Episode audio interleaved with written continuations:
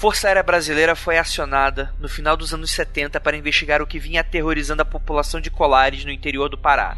O que ocorrera lá é meramente especulativo, até que 20 anos depois, o comandante da missão revelou ao mundo o que havia acontecido durante a misteriosa Operação Prato.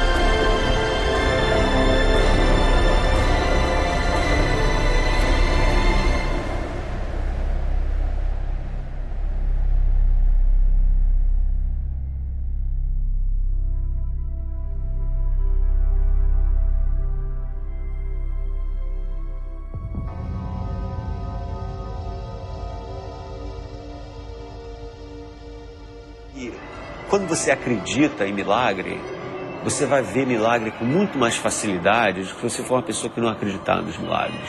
Se fosse realmente algo de alucinação ou histeria, a aeronáutica jamais iria destacar uma equipe tão grande para fazer esses tipos de observação. Eles instalaram metralhadoras, né? metralhadoras antiaéreas, é, fogo antiaéreo Durante semanas, os militares acompanham o aparecimento dos objetos luminosos. Sargento! Sargento, vem, vem, sargento, rápido! Vem, vem! Olha, olha lá, olha lá!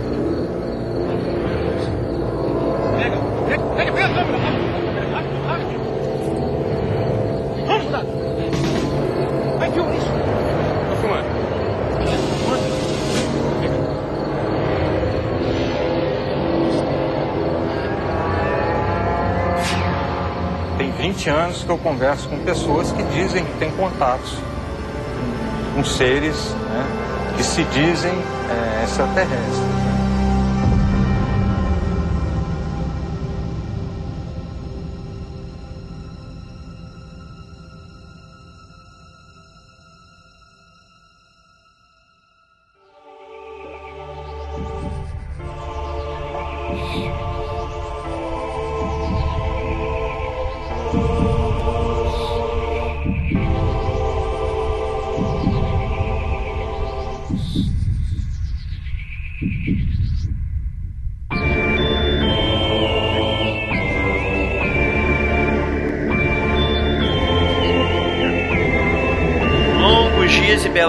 Noites, queridos ouvintes. Aqui é o investigador Andrei e hoje daremos continuidade a uma das, se não, acho que é a maior pauta que a gente teve aqui no nosso Mundo Free Confidencial. Para você que tá chegando aqui de paraquedas, a gente gravou a parte 1, que foi o 131 certo? Nesse 132, sobre Operação Prato. No primeiro episódio, a gente dá todo o contexto sobre Colares e sobre toda aquela região ali do Pará e arredores, sobre, enfim, todos os avistamentos, o fenômeno do chupa-chupa, luz vampira, ou o que você queira chamar, e que agora na segunda parte a gente vai focar na chegada dos militares e, enfim, na Operação Prato. Para me ajudar nisso, temos aqui o Rafael Jacauna. Boa noite, galera. E nessa parte, vamos, vamos ver que agora não é mais um, dois, três fazendeiros ou a galera do interior que tá vendo coisas. São pessoas que têm conhecimento aéreo, pessoas ali que chegaram céticas e saíram dali totalmente desnorteadas sobre o que estava acontecendo. Olha aí. Temos aqui também parte do time Believer, Ramairá. Olá, boa noite, pessoal. Tudo bem? Os ouvintes tiveram, testemunharam no Aconteceu Comigo 9, o início da conversão de um cético. Agora hoje eles vão testemunhar a conversão total de um cético. Caralho! e também aqui para apresentar o time cético, temos ele, Igor Alcântara, o homem de gelo, depois de tanto tempo na geladeira. e é, freaks e freakas. E hoje eu quero ver céticos, hoje eu quero ver. E aqui também é o nosso cético fofo, Lucas Balaminuti. Aê, galera, quem não tem colírio, usa óculos escuro, fica a dica. Ou de chumbo, né? né? E aqui também o nosso pauteiro, Henrique Tavares. Pautelho, é? o pauteiro. o pentelho, né? Olá, eu tô um pouco menos nervoso hoje, mas eu ainda não sei fazer aberturas. tá bom, ok. Beleza, galera, vamos lá pros recadinhos e a gente já volta. Sabe que faz aberturas muito bem? Jean-Claude Van Damme. Hum. Sabe quem me atrapalha muito bem? Rafael Jacaúna, seu filho da mãe. Vamos lá. Vamos lá então para momento de recadinhos e a gente já volta com a conclusão desse caso que abalou estruturas da ufologia moderna.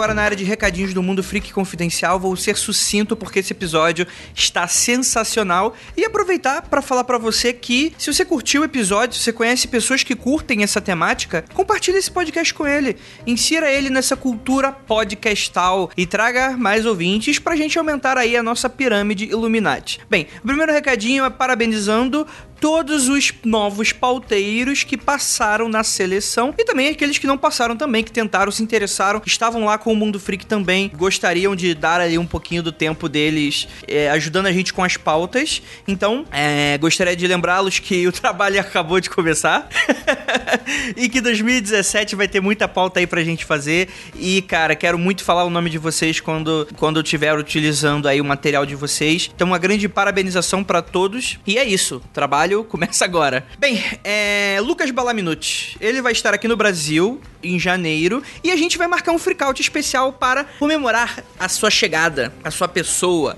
Então no dia 8 de janeiro, que vai cair num domingo, domingo da família, você não quer mais ver tua família depois daquele Réveillon maluco, tio chato, a tia perguntando os namoradinhos, vai lá, sai da família, vai lá São Paulo, você tem o Bar do Justo, famoso Bar do Justo, em que a gente vai se organizar ali para se confraternizar, vai ser clima muito legal, é um barzinho gostoso, barato, é para níveis de São Paulo Paulo. Ele é confortável, ele é bem de boa ali na linha azul. Você consegue do ladinho do metrô, bem fácil de chegar. Eu vou deixar aí no post as informações e a página do evento para vocês saberem. Vai começar às 16 horas e a gente vai estar tá lá. E também o Lucas, né? O Ju vai estar tá lá também, a Ira vai estar tá lá também. Enfim, a gente vai tentar trazer o máximo de pessoas possíveis aí que colaboram com o nosso projeto. E lembrando que é você, ouvinte, é você que a gente quer lá também. A gente quer conversar com você, a gente quer confraternizar com você. A gente quer aí eh, abrir esse ano de 2017 da melhor maneira possível, né? Porque, pelo visto, 2017 também não vai ser nem um pouco fácil. E último recadinho, férias. Galerinha, eu pensei bastante. Eu acho que os nossos pauteiros, eles precisam de umas férias. A gente meio que também, depois da Semana do Horror,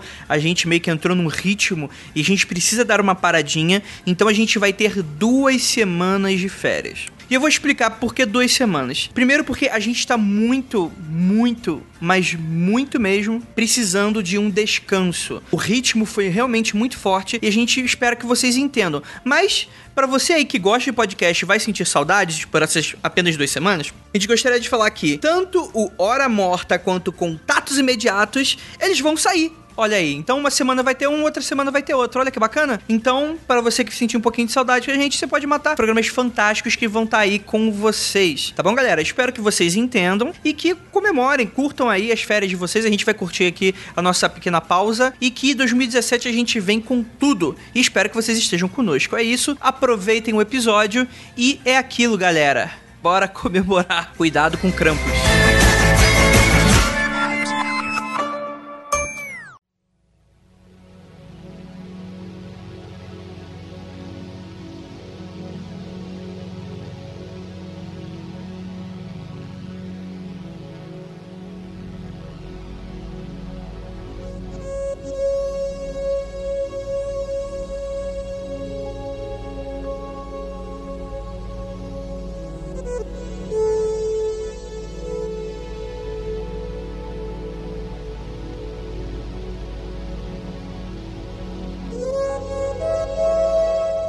Gente está agora em 1977 nós terminamos, enfim, falamos no episódio passado, estamos aqui no segundo semestre desse ano, em que após tantos relatos de avistamentos. A população já, em princípio, aí, totalidade de uma histeria coletiva, muitos danos, né? A população praticamente de várias cidades ribeirinhas estava praticamente morrendo de tantos relatos aterrorizantes sobre essas luzes fantásticas que, enfim, atacavam as pessoas, supostamente. O que, que a gente tem então? O prefeito e algumas outras autoridades da cidade de Colares se reúnem e entram em contato com a FAB, a Força Aérea Brasileira.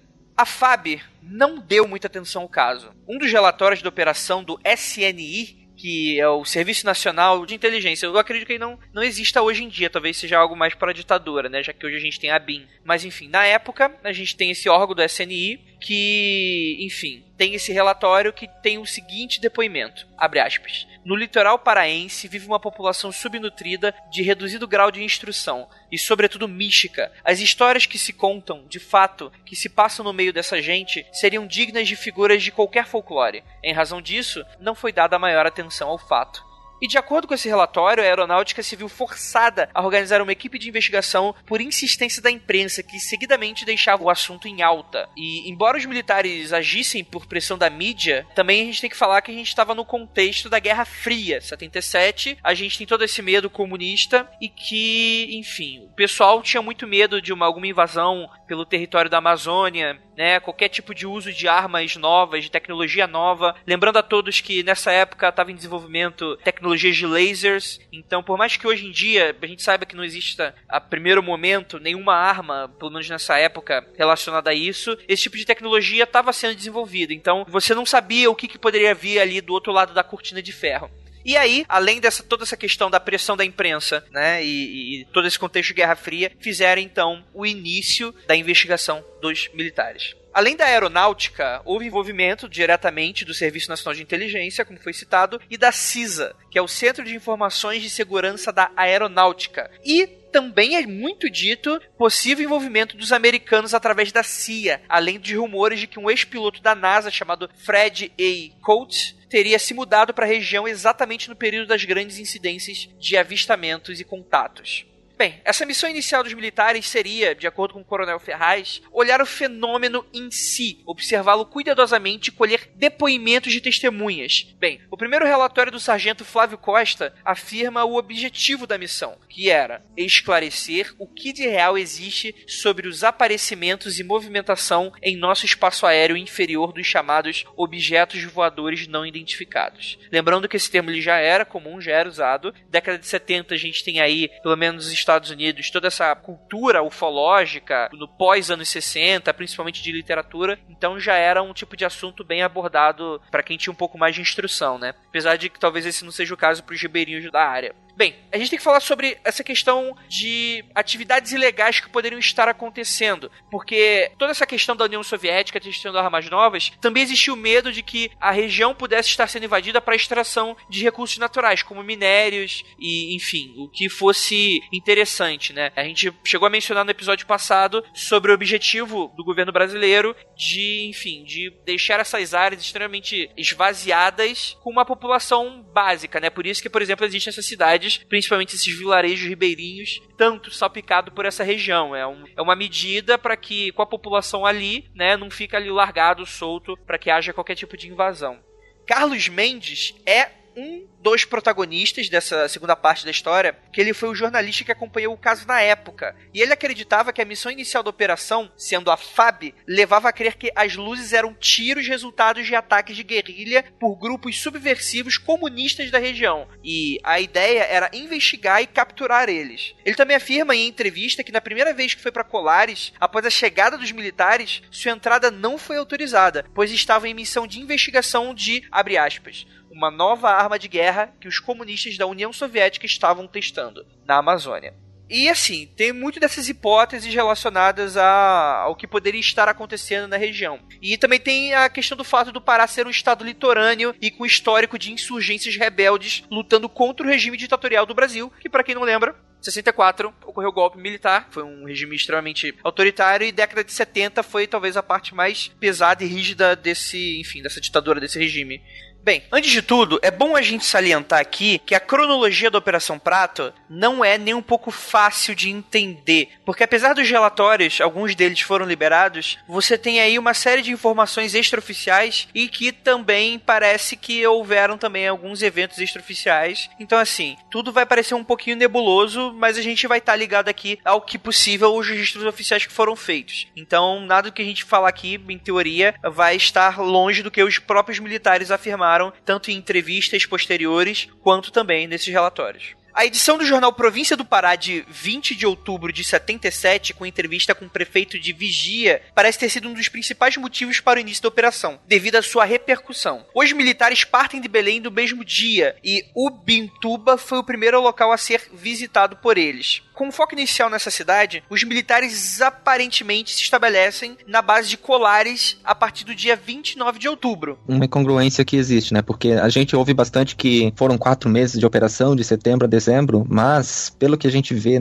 dos relatórios, na verdade foi basicamente durante novembro, assim, finalzinho de outubro, aí foi novembro, teve uma pausa e, sim, se for considerar todo o tempo que eles ficaram, dá um pouco mais de um mês, na verdade. Só que, assim, oficialmente da Operação Prato, porque também teve muita coleta de dado extraoficial. Aqui, apesar de ter acontecido isso só lá em outubro, tem alguns relatos que parece que já foram coletados ali em setembro. Sim, mas, provavelmente, né? Eu acho que com essa, esse início dessa problemática toda, a gente tem aí, é, muito provavelmente a gente está vivendo aí um governo ditatorial, então com certeza essas informações são extremamente sigilosas, né? E é obviamente eles ficariam de olho. Então eu não duvido realmente por que, que essa cronologia é tão zoada, né? Toda essa questão de esconder e lembrando a todos também que não foram todos os arquivos que foram liberados, né? A gente nem sabe ainda se tem coisa além da própria Operação Prato, se tiveram outras operações, mas a gente vai focar no que a gente tem. Mas é interessante vocês entenderem de que existe também essas evidências de que talvez já existia ali uma ação militar, mesmo que extraoficialmente. Bem, é interessante porque aí a gente vai falar do protagonista, né? O principal personagem dessa nossa história, que é o capitão Uirangê Holanda, que chega aparentemente no dia 1 de novembro, no dia do teste da população. Aqui o coronel Ferraz, que até o momento era o líder da operação, passa a chefia para ele, pro Uirangê Holanda. E embora haja registros de uma observação feita pelo capitão no dia 22 do 10, na ilha de Mosqueiro, você ainda tem ali meio que essa inconstância aí nos dados. É dito que o Irangê estava em Brasília na época. Quando ele voltou para Belém, ele, enfim, recebeu aí, ele foi abordado pelo Coronel Ferraz e mandou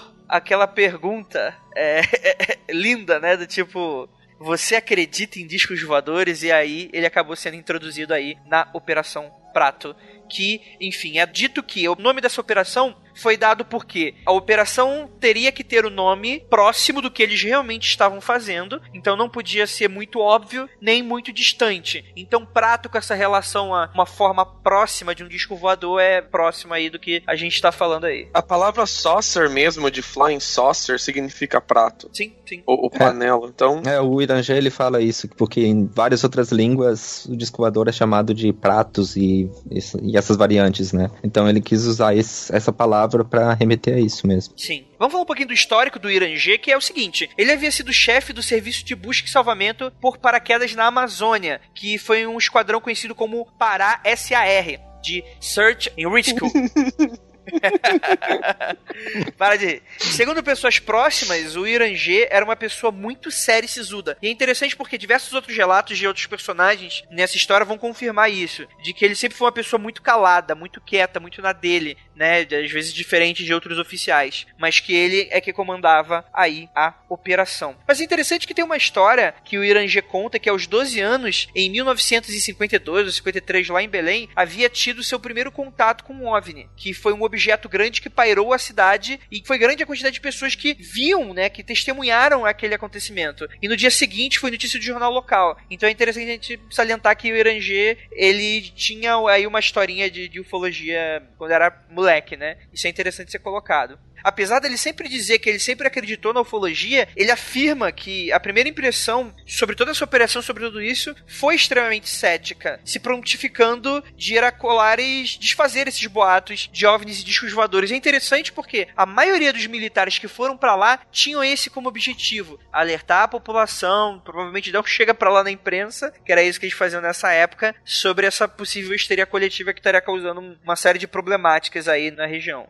Ele tinha a convicção inicial de fazer essa desmistificação de acontecimentos de alucinação coletiva e que os ataques, inclusive, poderiam ter sido causados por aves noturnas ou insetos, segundo ele, né? Eu vou deixar aí uma série de fotos sobre os militares da época, então o post vai estar bem recheado de material. Andrei, deixa eu fazer uma pergunta pra você. Claro. Suponha que você tá numa cidade dessa, tá todo mundo estressadíssimo com os ataques. Tá tendo vigília à noite, o prefeito tá se pronunciando, tem abrigo na escola, na igreja, tá um caos do caralho. Aí vem um cara cara desse de fora, que ninguém conhece, e fala que é histeria sua, histeria sua e da, da galera da sua cidade, que não conhece ele e não confia nele ainda. Você ficaria bravo com um cara desse ou você acreditaria nele? Olha, cara, eu acho que. De... Sabe por que eu acho que depende, Lucas? Eu vou falar para você. Porque a gente tá dando um contexto da gente que, por exemplo, se acontecesse alguma coisa próxima disso, a gente formularia as nossas teorias. Só que eu, eu, eu, tento me colocar na cabeça desses ribeirinhos e é muito difícil, cara. Eu acho que as pessoas provavelmente estavam mais querendo uma solução do que talvez aí com algum orgulho de falar, nossa, esse cara tá falando que, é, que eu tô falando é mentira. Não, acho que tava todo mundo tão confuso e assustado que eu acho que, inclusive, que a chegada desses militares nesse momento, ela é extremamente benéfica, né? Tem alguns relatos que falam sobre isso. É uma pergunta eu é. realmente não sei o que eu faria numa situação Não, mas eu acho que é importante. Bravo, acreditaria nele. Eu acho que é importante lembrar de uma coisa: que a gente falando os fatos agora na parte 2, a gente precisa lembrar dos fatos da parte 1, um, né? Então, assim, já estavam acontecendo coisas, inclusive pessoas saindo machucadas, entendeu? Uhum. Então, assim, as experiências estavam sendo bem contundentes para essas pessoas, né? E, e, é importante lembrar desse fato. Então, assim, eu acho que realmente a, a pergunta do Lucas ela é bastante importante, assim, para entrar na cabeça dessas pessoas, e isso até eu acho que é um fato de, de maior validação, porque você realmente se questiona, as pessoas se questionaram, e de certa forma elas mantiveram a, os relatos, né, aquelas experiências dela. as convicções, isso. Vamos lá, inicialmente, a primeira fase da operação contava com por volta de cinco militares, com a chegada posterior do Uranger Holanda. Além, obviamente, do capitão, havia por volta desses cinco sargentos subordinados, sendo que um deles era o sargento João Flávio de Freitas Costa, que é o braço direito do Holanda, né?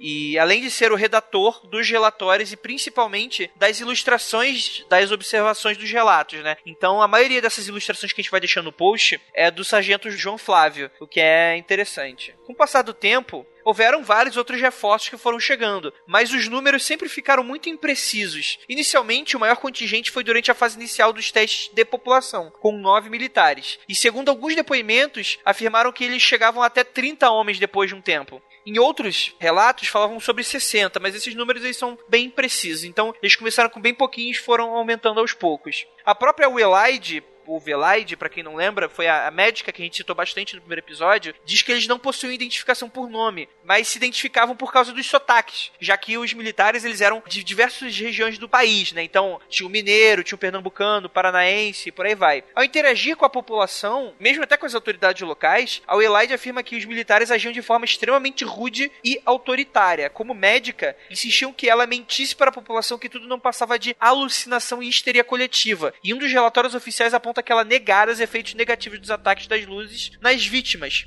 como fraqueza ou anemia. E é, o Elide defende que ela foi coagida para fazer, enfim, para mentir, o que a gente acabou citando também no episódio passado. E também, segundo a própria médica, forçaram ela a medicar tarja preta na população, o que, segundo ela, ela recusou, mesmo sabendo que corria risco de ser presa. Bem, com exceção da própria Elide e sua rebeldia, que, enfim, gerava vigilância constante sobre ela, todos tinham medo de enfrentá-los ou contrariá-los. De acordo com ela, Holanda era o mais gentil, só que dava para perceber que ela não confiava nele, porque as ordens, pelo que ela percebia, vinham claramente dele, né? Essas ordens de repressão. Aí também a gente tem que citar um pouquinho dos equipamentos que, novamente, mais uma vez, existe um pouco de inconsistência, porque a Elide fala que desde o começo eles estavam com equipamentos de ponta, mas segundo os próprios relatórios militares, não era bem assim. Tanto que no início eles tinham algumas viaturas, helicóptero, câmeras fotográficas, lentes sobressalentes, filmadora, gravador, teodólito, eu não sei se se pronuncia, provavelmente talvez nem exista mais, teodolito, né? Teodolitor, não sei como é que se pronuncia, usado para medir os ângulos horizontais e verticais para determinar as distâncias e alturas, né? Além de binóculos e além disso os próprios agentes, né? Médicos, oficiais, chefes militares, informantes, colaboradores, né? Então, começou com algo que parece algo relativamente básico e mais tarde você vai ter um upgrade aí desse equipamento. É uma coisa que não ficou muito clara, pesquisei na né? própria entrevista do Holanda, depois ele disse que tinha uma equipe de cinco, mas pareceu que a equipe dele era maior do que 5 ou 10 pessoas. Quantas pessoas tinha? Você tem esse número aí? Alguém sabe? Eu acho que era entre 5 e 9 mesmo. Acho que talvez essa variação de, de, até 30 é porque eles tinham, às vezes, eles contratavam alguns. Tinha um barqueiro que eles contratavam. Aí eles se dividiam em 30 pessoas, é isso?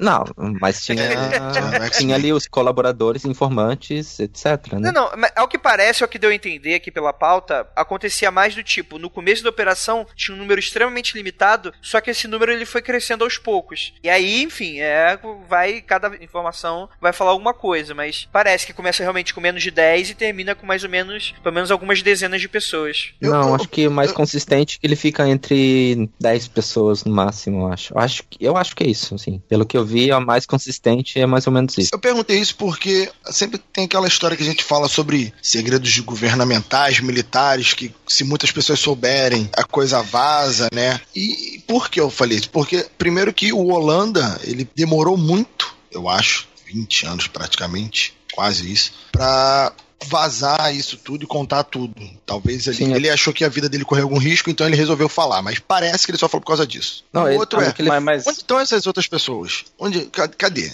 Sabe, ele, ele não identifica. Algumas é que, assim, você precisa entender que, assim, ele estava na ativa, esses uhum. 20 anos ele estava na ativa no exército. Provavelmente uhum. Os subordinados dele eram mais novos e, e, possivelmente eles, na época que o Oranger falou tudo, esses podiam estar tá na ativa ainda. Era bem provável que eles estavam na ativa ainda também, entendeu? Sim, o, sim. O Oranger tinha a, acabado de dar baixa. A questão, Raimara, é justamente essa. Então, a qualquer momento pode vir mais alguma pessoa da época que trabalhou com ele na missão e adicionar informações tão boas quanto o próprio Oranger. Porque é. tem mais gente envolvida na, na, na militares envolvidos o... e eles não apareceram ainda nos relatos. É, o interessante é que é o seguinte, se você observar, eu vi alguns vídeos de pessoas, um outro ufólogo falando no, no YouTube, e as pessoas de lá, elas têm, assim, como muito certo todos os acontecimentos, né? Uhum. E eles não têm, assim, reserva nenhuma em falar o que, que aconteceu, como que aconteceu, o que que eles falavam, o que que os militares falavam. Então, agora que passou já um tempo, né? Então, você vê as pessoas falando, elas não, não têm reserva nenhuma. Eles fazem perguntas de todo tipo para as pessoas lá e as pessoas respondem, inclusive elas falam que ainda não acabou, então tem vários relatos aí depois que depois a gente pode falar disso. É, eu só queria dizer que o Flávio Costa, ele faleceu, acho que foi uns 10 anos antes do Irangê. E esses são praticamente os únicos dois que têm nomes, Sim. que eles não tinham nem identificação na época. Essa falta de identificação provavelmente era por causa disso, né? Uma operação secreta no meio da Amazônia, não era liberado os nomes. Provavelmente deve ser algo próximo disso. Inclusive, não sei como é que funciona, mais ou menos, talvez algum militar que esteja escutando a gente, pelo menos da época, é mais complicado, porque a gente tá falando de ditadura aí. Talvez não seja nem comum colocar esses nomes no relatório, né? Já que o objetivo era ficar confidencial para possíveis, enfim, espionagem, né? Tem um detalhe também que na, nos relatórios o, o Iranger, ele nem sempre é chamado de Iranger. Tem uns relatórios que ele é chamado de Ernesto, uma coisa assim, que tem alguém que não identificou. Então eles não eram, nem colocavam os nomes verdadeiros deles nos relatórios. Calma aí, calma aí. Tu tá de sacanagem que o cara era chamado de Ernesto? Ah, algum nome assim, eu, eu acho que Esse, esse pessoal da direita tá de sacanagem. Agora que eu entendi. Que filha da puta do Rafael, caralho. Porra, que isso? E alguém chamava ele de Guevara depois. É o Guevara. Porra, que cara. Que não morreu, né? Tava lá, foi levado é. pelos. Foi abduzido. Olha aí, ó. Porra cara vai ser chamado de, de Ernesto, velho. Não, nos relatórios, só, só, só nos relatórios. Tá lasqueira, aí só melhora. Deixa eu adicionar só um comentário sobre o que o Rafael falou de que poderia aparecer outras pessoas que testemunharam o evento e, e adicionar mais informações. Eu vejo um problema em relação a isso, porque a gente sabe que a memória, ela não é confiável. Na verdade, uma das coisas menos confiáveis que a gente tem é a memória. Então, até pouco tempo depois de um determinado evento, né, a nossa imaginação, outras memórias, é, enfim, outras coisas coisas que acontecem influenciam aquilo que você se lembra e, e a, o seu relato ele acaba sendo diferente do que se fosse na época e por isso pouco confiável. Imagina anos depois, né? Esse evento aconteceu, enfim, no ano que eu nasci. Eu não sou assim um garotão, então tem muito tempo que isso aconteceu. E muitos desses relatos, né, que a gente tem hoje conhecimento sobre a Operação Prato foram dados anos depois. Então, Sim, mas, é, mas, é, é, complicado isso, né? Os militares, provavelmente, eles tinham documentos pessoais com ele que eles podem preservar parte daquela memória da época com eles, ok? Tá. Mas mesmo que não tenha, mesmo que não tenha, relatos de pessoas que viveram esse tipo de coisa, de coisa diferente, única nas suas vidas, eu acho ainda muito importante, porque, por exemplo, se a gente pegar pessoas de 80 anos de idade que passaram traumas de guerra, os relatos deles são tão válidos e eles só têm a memória. Sabe? Eles têm a memória É. ali deles, dos amigos, e Exatamente. a memória não é descartada desse cara. Não, você.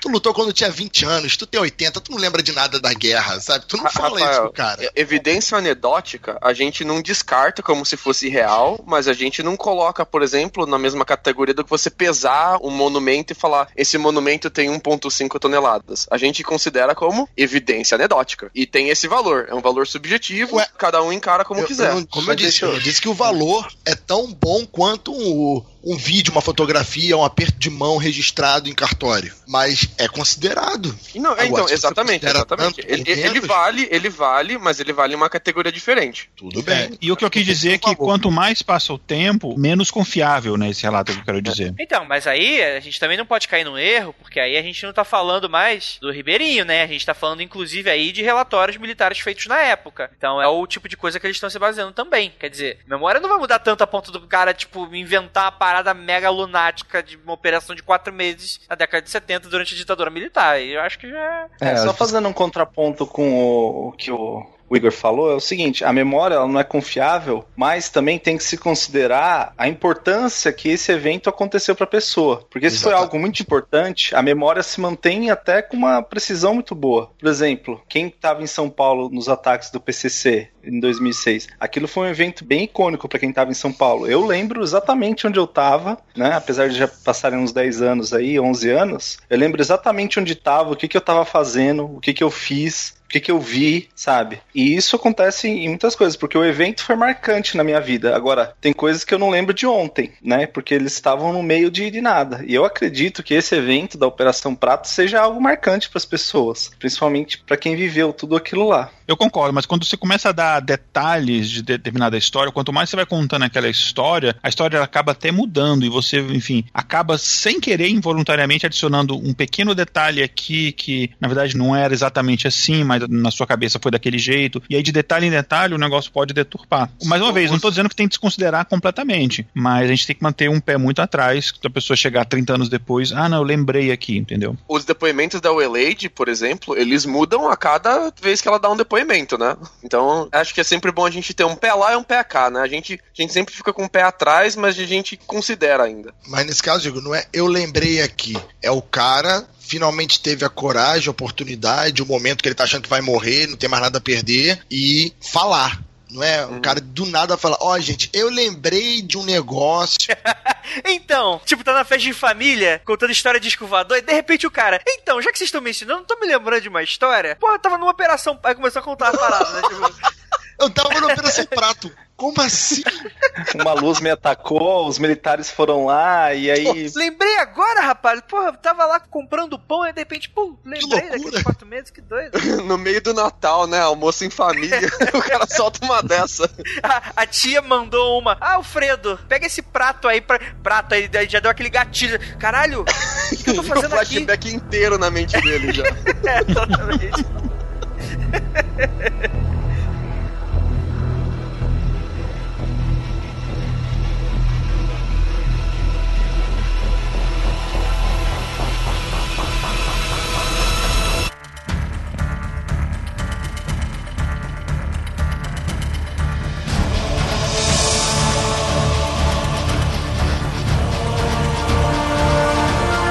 Falar também que no início algo muito interessante aconteceu, que aí dá um pouquinho de combustível conspiracionista para isso que a gente tá falando. Por quê? No início, a gente tinha, antes dos militares chegarem, a gente tinha aqueles relatos extremamente absurdos, violentos, até brutais, relacionados a essas luzes em grande quantidade, pessoas sendo atacadas às vezes até durante a tarde, grande número de pessoas se juntando durante a noite para fazerem vigílias de proteção, e de repente os militares chegaram e nada.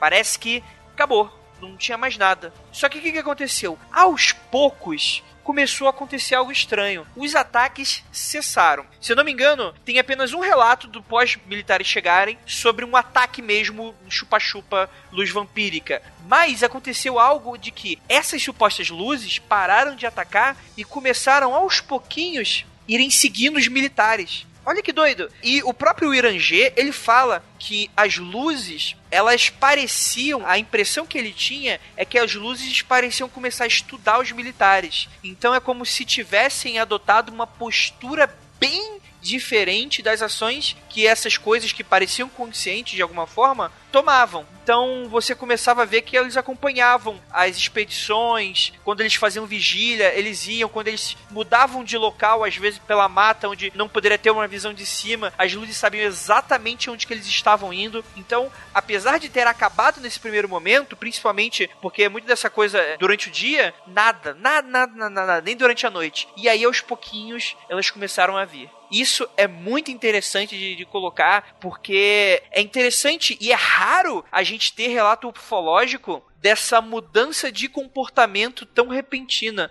E é isso talvez que deixa a Operação Prato tão rica. São esses detalhes extremamente interessantes que aí a gente consegue conjecturar. Então deixa de ser aquela observação que foi única na vida da pessoa, que assim, como cético a gente acaba especulando qualquer coisa, sei lá, o cara viajou, o cara bateu a cabeça. E às vezes pode até, enfim, encaixar na narrativa porque tu não quer acreditar na história de disco voador, nave espacial de outro planeta. Mas aqui, além desses, desses quatro meses, além de tantos outros meses e às vezes até anos anteriores de ataques, você tem essa riqueza de detalhes relacionada não só a esses objetos, como até o próprio comportamento deles. Então isso é extremamente interessante para esse caso. Eu acho que vale destacar que isso não é um relato de uma pessoa, é um relato de várias pessoas. E dentro do aspecto geral dos relatos, as características mais gerais dos relatos, elas concordavam quase que em todos eles. Tirando pequenos detalhes ou experiências pessoais, a grande maioria sempre concordava nesses aspectos mais gerais. E uma coisa que o Orange ele fala é que ele chegou lá para acabar com isso provar que aquilo ali era tudo imaginação, histeria coletiva, uma loucura das pessoas, alguma contaminação, enfim. Ele chegou lá cético totalmente cético e queria acabar com esse problema. Acabar, resolver que os militares, o, o, o brigadeiro mandou ele lá, ele foi fazer o que tinha que fazer e ia embora. Ele achou que ia ser moleza. Quando eles chegaram lá, eles fizeram algumas palestras e alguns testes, né? Porque eles acharam assim, não, esse povo aqui a gente tem que mostrar para eles que, sim, o homem já foi na Lua, a gente já tá no espaço, a gente já tem satélite, já fizeram essas palestras. E aí eles fizeram um, teste pra população, que foi logo, acho que nos primeiros dias, foi em 1 de novembro, que eles fizeram um teste de população passando com um helicóptero por cima da, da cidade, né? Que era para ver a reação das pessoas diante de uma aeronave, né? E o que aconteceu foi que várias pessoas lá da, da ilha falaram que eles viram luzes acompanhando o helicóptero, né? Eles já viram essas coisas estranhas seguindo um, um, helicóptero que eles identificavam como um helicóptero, né? The tables have turned. Nossa, feitiço contra o feiticeiro. Gostei agora. e também eles relatavam que não havia um barulho. Então dá para perceber nisso que o Henrique falou que eles sabiam claramente que era um helicóptero e que, que eram essas luzes que não faziam barulho. Sim, uh, e, e mais interessante ainda é que as luzes sabem diferenciar as classes sociais das pessoas. Elas sabem o que, que é um, um ribeirinho que mora ali e elas sabe o que, que é um soldado que vem de fora. O que para mim é sensacional. Você sabe que aquilo não é só uma sonda que tá saindo por aí atacando qualquer coisa que tá viva. É muito difícil saber a diferença de alguém de uniforme e de alguém sem uniforme, né? Se você é uma pessoa, sim, né? Mas se é uma máquina programada, qualquer ser biológico é um ser biológico, né? Não, então, então, Rafael, eu tô tentando discernir aqui qual que é a capacidade cognitiva dessas luzes, partindo do princípio que elas realmente existem, né? Qual que é esse tipo de tecnologia? Do que que ela é capaz? Então, ela é capaz de reconhecer passo... grupos sociais cara. Isso é, eu, eu é parto, assim. Eu parto do princípio que ela é, no minimamente, tão inteligente quanto um ser humano com treinamento.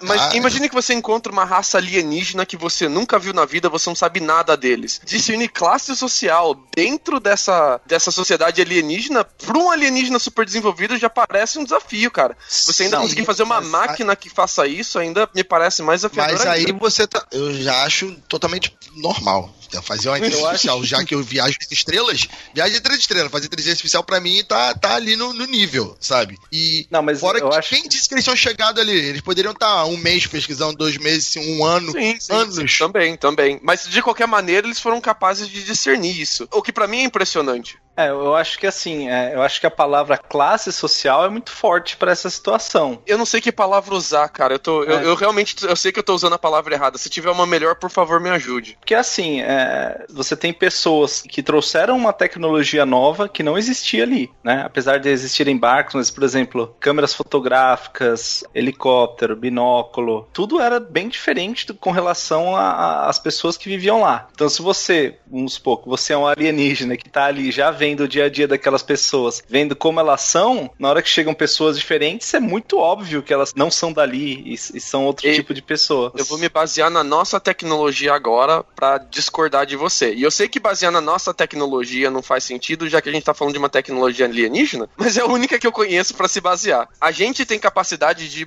manter uma estação espacial super equipada com pessoas vivendo lá por um ano. Mas a gente não consegue fazer com que uma inteligência artificial diferencie o que é um gato de um desenho de um gato com muita proficiência. A gente consegue uma certa acurácia, mas ainda é bem primitivo esse tipo de tecnologia. Então, eu acho que assim, inteligência artificial é um tipo de tecnologia totalmente diferente de viagem intergaláctica, por exemplo. Então, para mostrar que é, isso é trivial para essa tecnologia alienígena, diferenciar o, o que um, um ser humano do outro dessa forma, para mim denota que a gente tá lidando com um alienígena que ele tem uns motivos bem estabelecidos para estar aqui e denota também que ele veio bem equipado para a tarefa dele, sabe? Ele não veio aqui só de curiosidade, ele tá sabendo o que ele tá fazendo. Interessante porque, corroborando com essa informação de que eles estavam extremamente céticos, é interessante a afirmação de que a equipe que estava fazendo essa pesquisa de campo dos militares fazia apresentações de PowerPoint mesmo. Então, tipo assim, explicava pra galera ali da população ribeirinha, dava PowerPoint de, de fotos de homem na lua, explicando que o homem já tinha ido, de que existiam coisas como satélites, pra exatamente quebrar um pouco dessas informações. Então, é interessante você ver que isso bate muito, não só com os testemunhos, de que os militares eles não estavam lá pra acreditar na parada. Eles estavam lá pra exatamente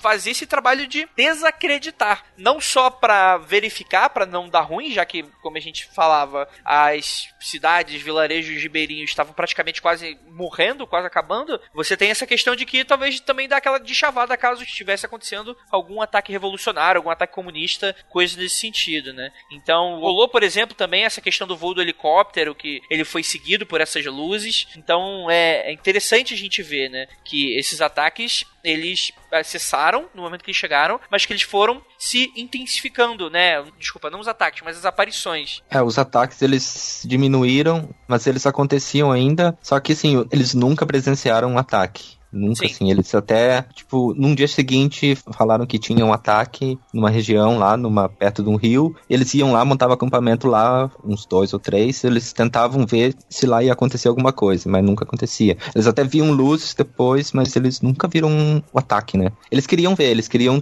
ver o que estava acontecendo, se até para provar talvez que se fosse histeria ou não, mas eles ouviam que estava acontecendo no lugar, eles iam lá para ver se eles conseguiam ver, mas eles não viam os ataques, eles viam as, eles chegavam a ver luzes, né?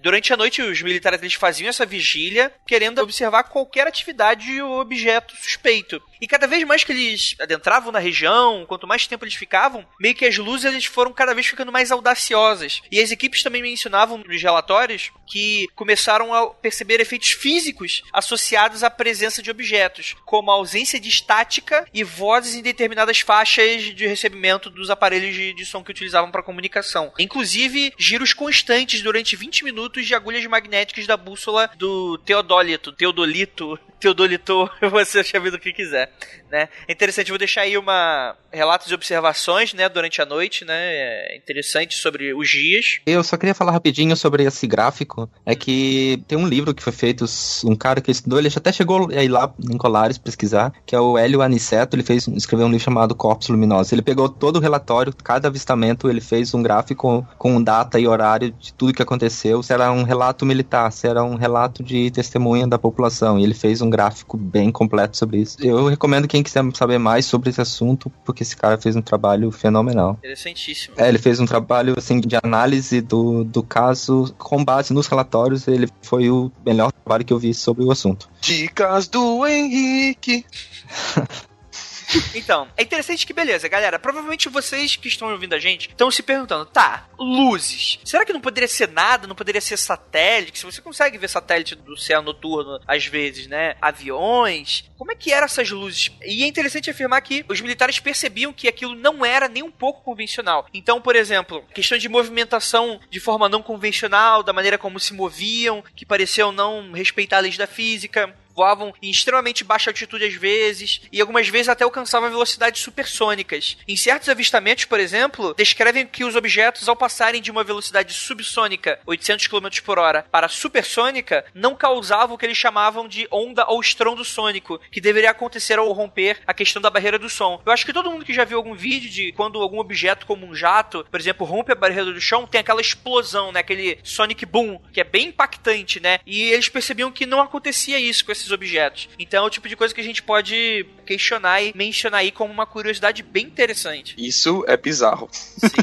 É interessante que a origem das naves, segundo os relatórios, elas vinham tanto das matas até mesmo de dentro da água, o que aí já gera aquela coisa do OSNI, né, do objeto submarino não identificável. Até mesmo, tipo, indo e voltando na direção do acampamento. Os militares em si mesmo nunca foram atacados, mas eles notavam que essas luzes tinham uma certa curiosidade pela maneira como eles, os militares, eram sondados por elas. E é interessante que também que aí a gente começa a falar sobre as fotografias e as filmagens, porque aí depois eu vou perguntar, mas cadê as filmagens? A gente vai falar agora sobre isso. E é interessantíssimo porque abre aí um alt tab bem bacana sobre. Enfim, que aí os céticos de beleza vão brigar pra caralho agora. Esse, esse é o momento que vai brigar todo mundo. Então é interessante porque até mesmo os próprios militares eles se questionavam mesmo por que, que haveria essa mudança de postura dessas luzes, de não atacá-los. Então é uma dúvida que eles sempre tiveram. O interessante é que o Irangê, ele desenvolveu até uma certa intimidade com a presença dos objetos. Por exemplo, tem um que ele descreve como sendo do tamanho de um carro modelo Carmanguia, que ele chamava objeto de modelo esportivo. Era um que ele dizia que se aproximava bastante deles, do, do acampamento. E a própria Welaide afirma que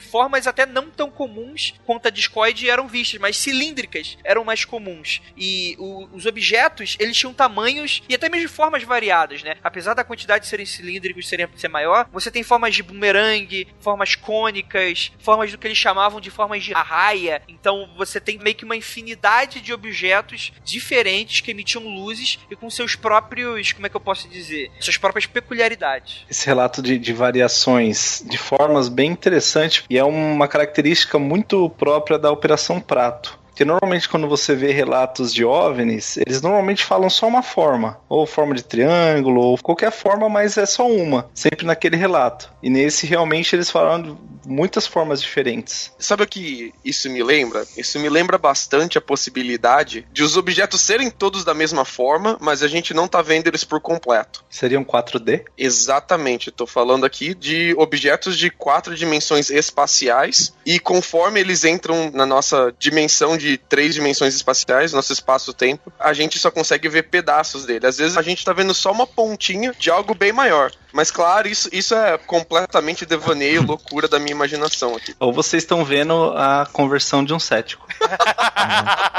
Eu sei imaginar também, galera. Eu tenho criatividade, tá?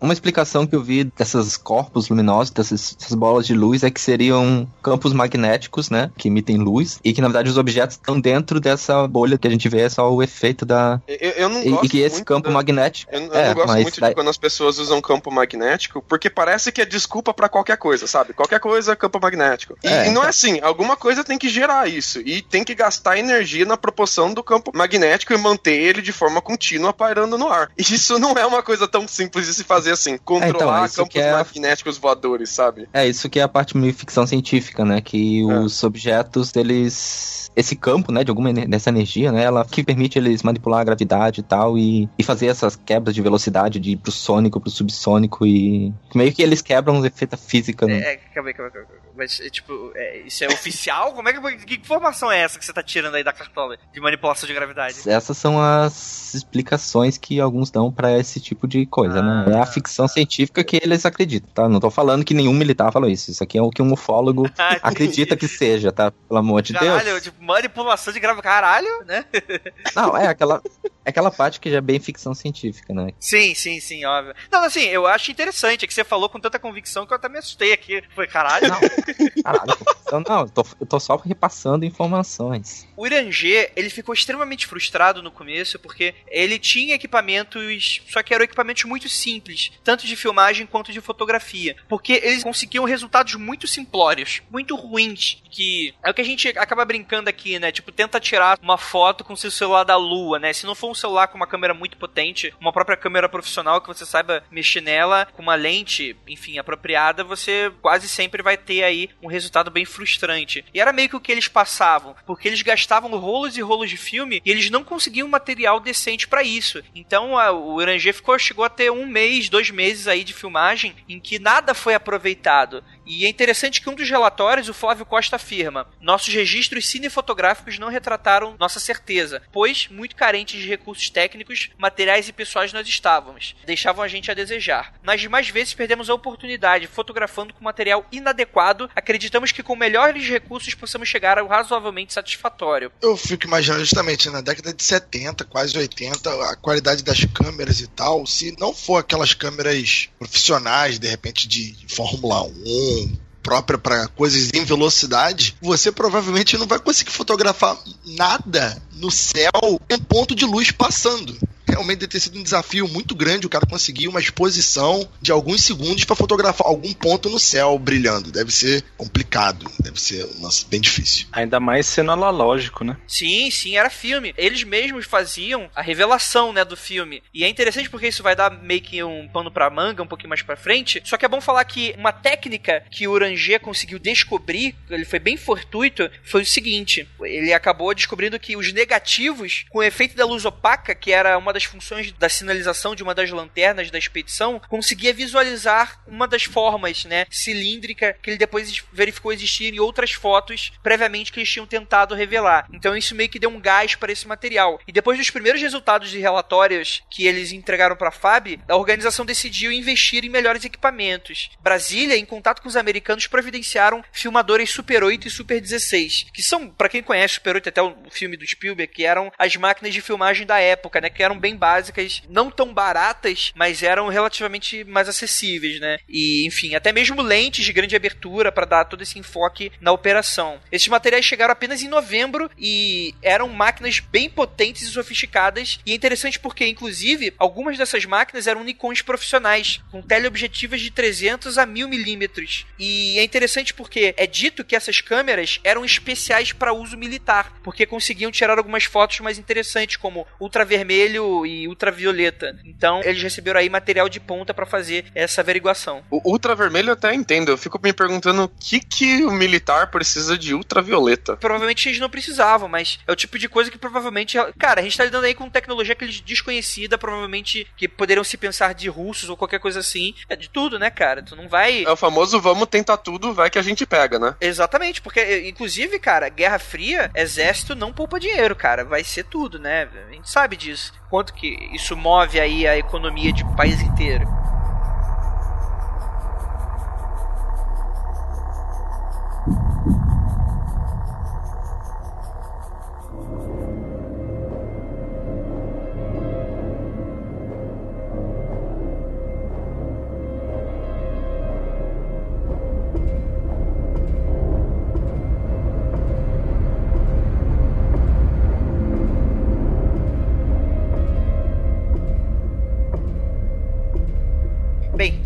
Tem que falar do ponto, um dos pontos polêmicos da operação, que é a sabotagem do Fernando Costa. Essa pessoa compromete muito o uso das fotografias com evidências. E antes de eu falar isso, é bom a gente salientar o seguinte: as fotos que a gente tem hoje são fotos meio que vazadas. Essas fotos, elas, diferentes de alguns relatórios, elas não foram liberadas oficialmente. O que, que isso quer dizer? O material de vídeo, vídeo você não vai encontrar nenhum na internet. Esses vídeos são confidenciais até hoje. Ninguém nunca liberou. Teme-se que esses vídeos estejam todos destruídos, não só pela ação do tempo, como a ação dos próprios militares. Inclusive algumas fotos, né? Mas algumas dessas fotos estão disponíveis. E essa questão, o Fernando Costa, ele é filho do sargento Flávio. E é dito que ele possuía uma certa amargura com a pressão de ser filho de um militar. E admitiu que na época, por raiva ou vingança, chegou a manipular e sabotar diversas imagens dessas. Ele afirmava que aumentava qualquer ponto luminoso das imagens para que parecessem discos voadores. E ele ria quando via suas manipulações divulgadas na mídia, mas também confessou que, apesar do seu ceticismo, que algumas imagens, como a de um objeto parecendo uma raia, não foram revelados por ele. Eram bem impressionantes. E é interessante porque a, ocorreu esse caso e que assim,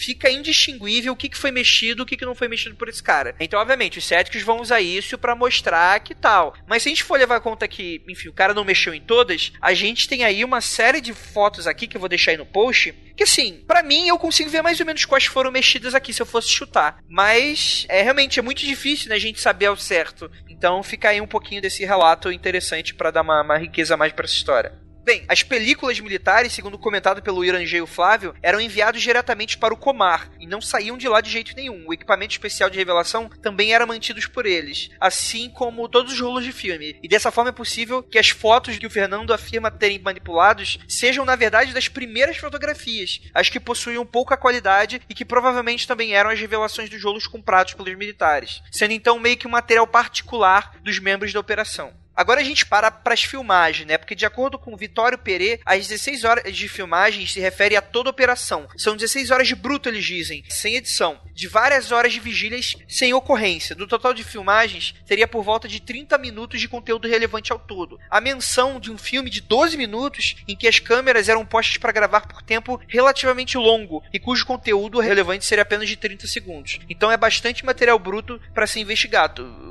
Perê, inclusive, ele afirma que participou de uma reunião a convite do general Showa, que comenta que um dos vídeos mostrava um objeto sobrevoando de forma ondulante sobre a Baía de Marajós em uma altura não mais do que 5 metros. E é afirmado que as águas refletiam a luz desse objeto altamente luminoso e em certo momento o objeto se aproxima de um barco, o cara que estava lá pescando pula na água para tentar se proteger, se salvar, e o objeto mergulha. E esse vídeo teria mais ou menos uns 22 segundos e seu conteúdo se assemelha muito ao descrito na observação relatada pela equipe militar no dia 6 de novembro de 77, que bate com esse relatório às 3h20 da madrugada. Outro vídeo, também visto por Perê, era igualmente curto. Mostra o inverso, um objeto meio que saindo da água. Inicialmente você consegue ver a superfície dela se clareando aos pouquinhos, progressivamente, e aí começava a borbulhar, como se tivesse um efeito de eno, sei lá. E um objeto meio que afunilado saía da água, que é descrito pelo General Showa como parece um avião Concorde, segundo ele.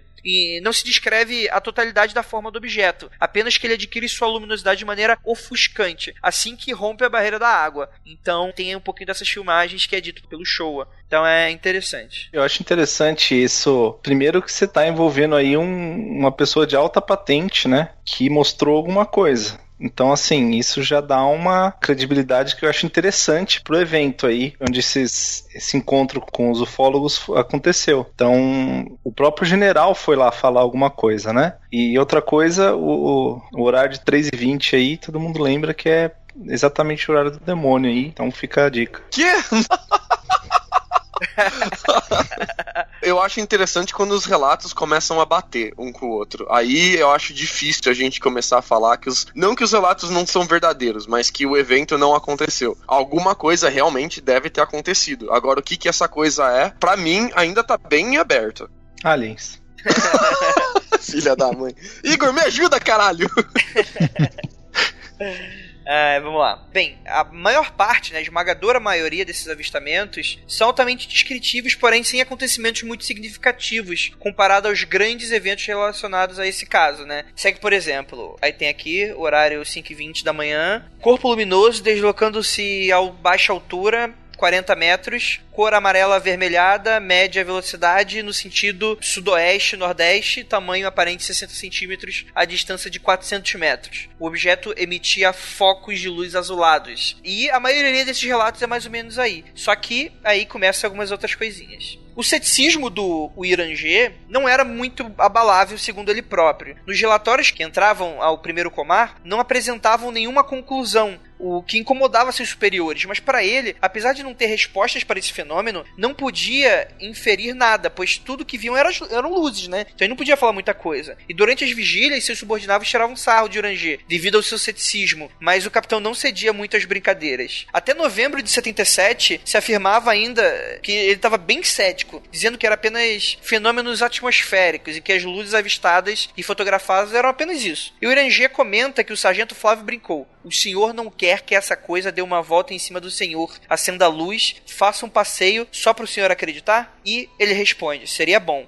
O primeiro avistamento realmente significativo para ele, ainda no início de novembro, foi na ilha de Mosqueira, ao sul de Colares, que se localiza na Baía do Sol, um balneário de Belém que, durante a noite, uma luz se aproximava do sentido norte-sul em direção ao acampamento, em altura bem média. A luz fica muito próxima, dá uma volta em torno deles pelo alto e se afasta. Ele descreve a luz como um azul muito intenso que impedia de visualizar formas. O Irangê compara com a luz azulada de uma solda de metalurgia. Né? Vou deixar aí uma imagem de comparação. O Irangê afirma também que seus companheiros riram dele, perguntando se agora que o corpo luminoso passou por cima de sua cabeça ele acreditava. E agora, capitão? Eles se zombavam. E ele afirmou ainda que não acreditava. Muitas outras luzes foram vistas essa noite. Os eventos de avistamentos foram conferidos posteriormente com o tráfego aéreo da região, como era de costume junto com a torre de controle do aeroporto de Belém. Dos diversos avistamentos, apenas um positivo foi confirmado essa noite. E com a magnitude desses avistamentos todos, as vigílias da Baía do Sol passaram a ser muito mais frequentes e assíduas. E a notícia de que algo grande havia acontecido e convencido o Irangê agradou muito o comandante Protásio, que ficou mais satisfeito e alegre, segundo ele. Por que, que a galera tem nome bizarro só, cara? Ierangê, ah, Protásio. Nossa, o nome, o nome da,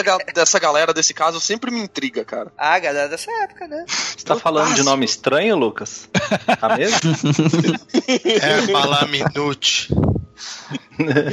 Cara, que isso, aí, isso, aí, é que isso aí é tudo escrito por um cara que faz novela pra Globo. Isso é tudo invenção da Globo, cara. Né? Então é só nome de novela. Pronto, o Rafael resolveu o caso. Deixa eu fazer um, só um comentário aqui sobre essas luzes aqui, que eu li algumas teorias, não apenas sobre esse caso, mas outros casos que acontece essa presença de luzes, assim, que existem algumas pessoas que, que cogitam que pode ser um fenômeno, né, que ainda não, não há um consenso das causas desse fenômeno, que é um, um, e é um fenômeno um pouco raro, que é o, o, Eu não sei se essa tradução correta em português, né? Bolas de luz, né? Mas em inglês é, é ball light, né? É, raio globular. É, raio globular, exatamente. Isso, então. E algumas pessoas falam sobre esse tipo de fenômeno, né? Que, enfim, é uma possibilidade. Não, não que seja, mas eu acho, acho que é uma possibilidade mais plausível do que discos voadores. Não, eu acho que o que mais conspira contra isso é a inteligência das luzes elas têm um comportamento inteligente. Não é um comportamento aleatório ou pode até parecer do nada, mas existe ball lightning embaixo do, do, mar? E mesmo que se o raio globular explicasse esse evento e todos os outros. É, cara, evento pra caramba, sabe? A gente pode fazer uma explicação para cada evento, mas a chance de tudo isso acontecer junto ao mesmo tempo é meio que quebra, sabe? É, é como, como a galera da Terra plana. Eles têm uma explicação para cada fenômeno, mas todas essas explicações juntas não se encaixam. Isso que esse caso me deixa encabulado assim. Raio globular pode ter acontecido nesse evento? Tranquilo, acredito fácil nisso. Mas todos esses eventos juntos, aí já é mais complicado. Não, eu não tô falando que são todos eventos, mas pode ter acontecido sim, alguns sim. eventos. Eu acho que muitos desses casos também vêm do exagero, né? Com certeza, é, com certeza. Eu acho que, enfim, ah, todo mundo quer ver, quer, quer ter visto também, porque todo mundo, enfim, a mídia fez uma cobertura muito grande, mesmo pra época, sobre esse, sobre esse evento, jornais, televisão, enfim, todo mundo cobriu isso daí. Então todo mundo queria que tivesse a foto ali aparecendo no jornal ou na televisão, enfim. Eu... Então eu acho que houve também muito muito exagero. E sobre a questão das luzes não serem aleatórias, eu acho que isso depende muito do viés de quem observa, entendeu? Ela não é aleatória ou ela é, é inteligente baseado em quê? Porque pode ser muitos desses casos, não especificamente desse caso, mas enfim, isso é uma coisa mais até geral, mas muitos desses casos que a pessoa acha, ah, tal coisa estava me seguindo, às vezes nem estava, é porque você acha que aquilo tá, então você acaba Igor. tendo esse viés da confirmação de, de tentar corroborar, né, aquilo que você acredita. Cara, é, é isso que eu tava falando no outro programa. Vocês céticos estão discutindo entre si. Eu tô aqui só ouvindo e vendo os céticos discutindo sobre o que pode e o que não pode. Se pode É disso que o povo quer. É isso que eu tô vendo. É isso que Não, eu tô não, vendo. não, não, não é nem cara, discutir, a gente cara. não tem- É, que, é que a gente não, não lá, sabe o que, que a gente ia batendo dis-. Não, não, não. É que não é discutir, cara. A gente não sabe o que tá acontecendo, né? A gente, a gente arremessa, joga no ar várias possibilidades, mas eu não tava lá pra saber, cara. Então, por enquanto, as Ah, essa possibilidades frase tava lá aqui. é muito boa. Não houve uma pesquisa científica no local, até por se tratar ali de, de, eh, de uma operação militar, enfim, não, não havia esse acesso. E no pensamento científico não há problema nenhum em você falar eu não sei. Na verdade, é até encorajado isso, porque é a partir da dúvida que as pesquisas nascem, né? Então, essas duas teorias, eh, como, como o Lucas falou, elas existem e a gente está aqui só imaginando né, o que pode acontecer, porque realmente o Lucas falou, a gente não estava lá, mas eu acho que é mais válido do que você falar eu não sei, então automaticamente é um alienígena. Não, eu entendo, eu entendo. E justamente isso que eu tô falando. A Operação Prato é um negócio tão além que não há uma única explicação, ou um par de explicações, ou uma trinca de explicações. É um lance tão intrincado, como o Lucas disse, que você consegue explicar individualmente. Mas quando você coloca todo o parâmetro, complica muito. Por isso que é considerado até para muita gente o, o caso ufológico mais rico de maior importância no mundo. Mas como é no Brasil, fica um pouco mais aquém. Mas é, é um caso gigante, é um caso gigante. Só complementando uma coisa que o Rafael falou aí, eu acho que uma coisa que todo mundo aqui concorda é que esse caso é muito bom, realmente. Ele é, ele é bem intrigante e melhor do que qualquer outro caso gringo aí de ufologia que, que a gente abordou. É, eles chamam do Roswell brasileiro, mas, meu Deus, gente, tá muito, muito melhor que o Roswell, né? Ah, com certeza. Bem melhor que o Roswell. Bem, vamos falar um pouquinho dos contatos da Adelaide, porque, assim, ela também teve os contatos próprios, né? A gente acabou não citando no primeiro episódio, porque isso meio que tá nesse processo aí junto com os militares e bem intrínseco, né? A doutora afirma que nunca havia visto as luzes até outubro de 77.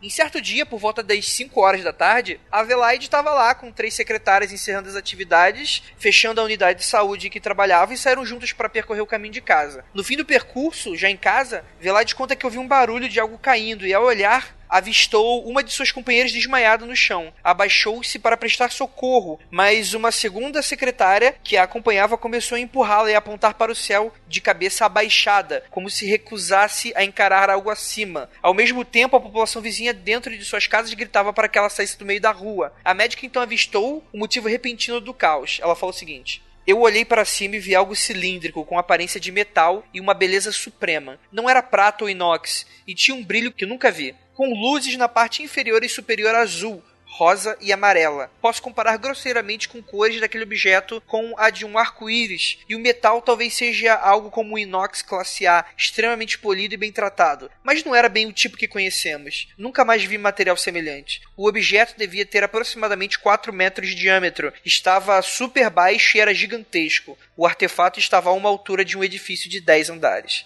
O objeto, segundo ela, realizava movimentos elípticos, indo em direção à Bahia e retornando ao local onde estava, permitindo ser observado por um longo período de tempo. E durante isso, houve um intervalo de aproximadamente 15 minutos em que o objeto pairou acima de onde Velaide estava. E ela pôde observar que havia algo como uma janela transparente de onde era possível enxergar dois tripulantes. Segundo ela, enxerguei os seres dentro do artefato, apenas da cintura para cima, e eles tinham um formato humanoide. O que me chamou a atenção foram seus longos e volumosos cabelos amarelos. Não tinham cor verde como alguns atribuem dos extraterrestres, e sim cor de gente. Deu para ver nitidamente a silhueta das criaturas quando desceram e chegaram à altura do prédio de cinco andares. Eu ouvi do tórax para cima, por isso não os identifiquei como mulheres ou homens. Só sei que não tinham a mesma altura.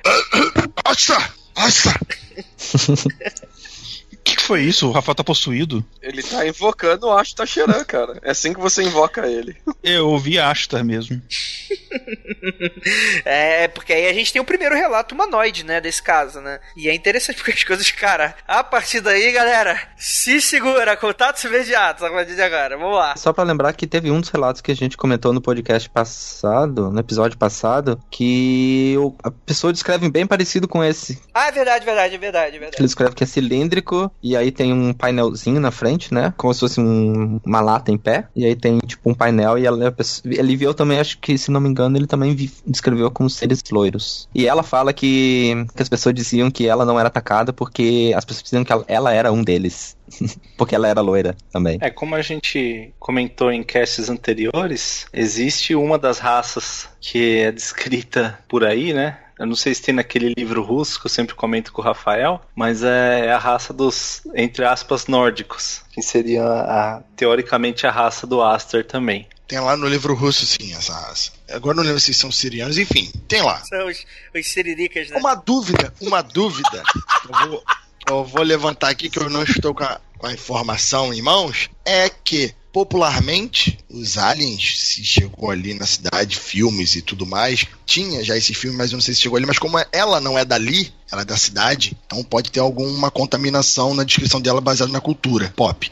Mas a dúvida minha aí é: existiam relatos pop do público ou de algo do tipo de aliens que não fossem criaturinhas cinzas ou verdes ou peludos, como tinha descrição da outra vez. Quando foi descrito o primeiro alien ser humano, assim, loiro, como Asta, vamos dizer assim? É da 70, 80? Cara, Asta, Asta é anos 60, né, cara? Anos 60. É hora de, é, de galera do LSD total, essa coisa do Namastê, de Woodstock, isso é anos 60. Se bobear, final dos anos 50. A gente, a gente já chegou a comentar sobre isso naquele episódio que a gente fez sobre raças alienígenas, né? Que inclusive eu acho. É que assim, é que depende. Se a pessoa viu, eu não posso falar nada, né? Mas é, é, é um tipo de criação um pouco racista, inclusive. Cara, já te falei lá naquele programa que isso não é racismo. Só depende de quem tá visitando a gente, cara. A raça negão não chegou ainda, pô.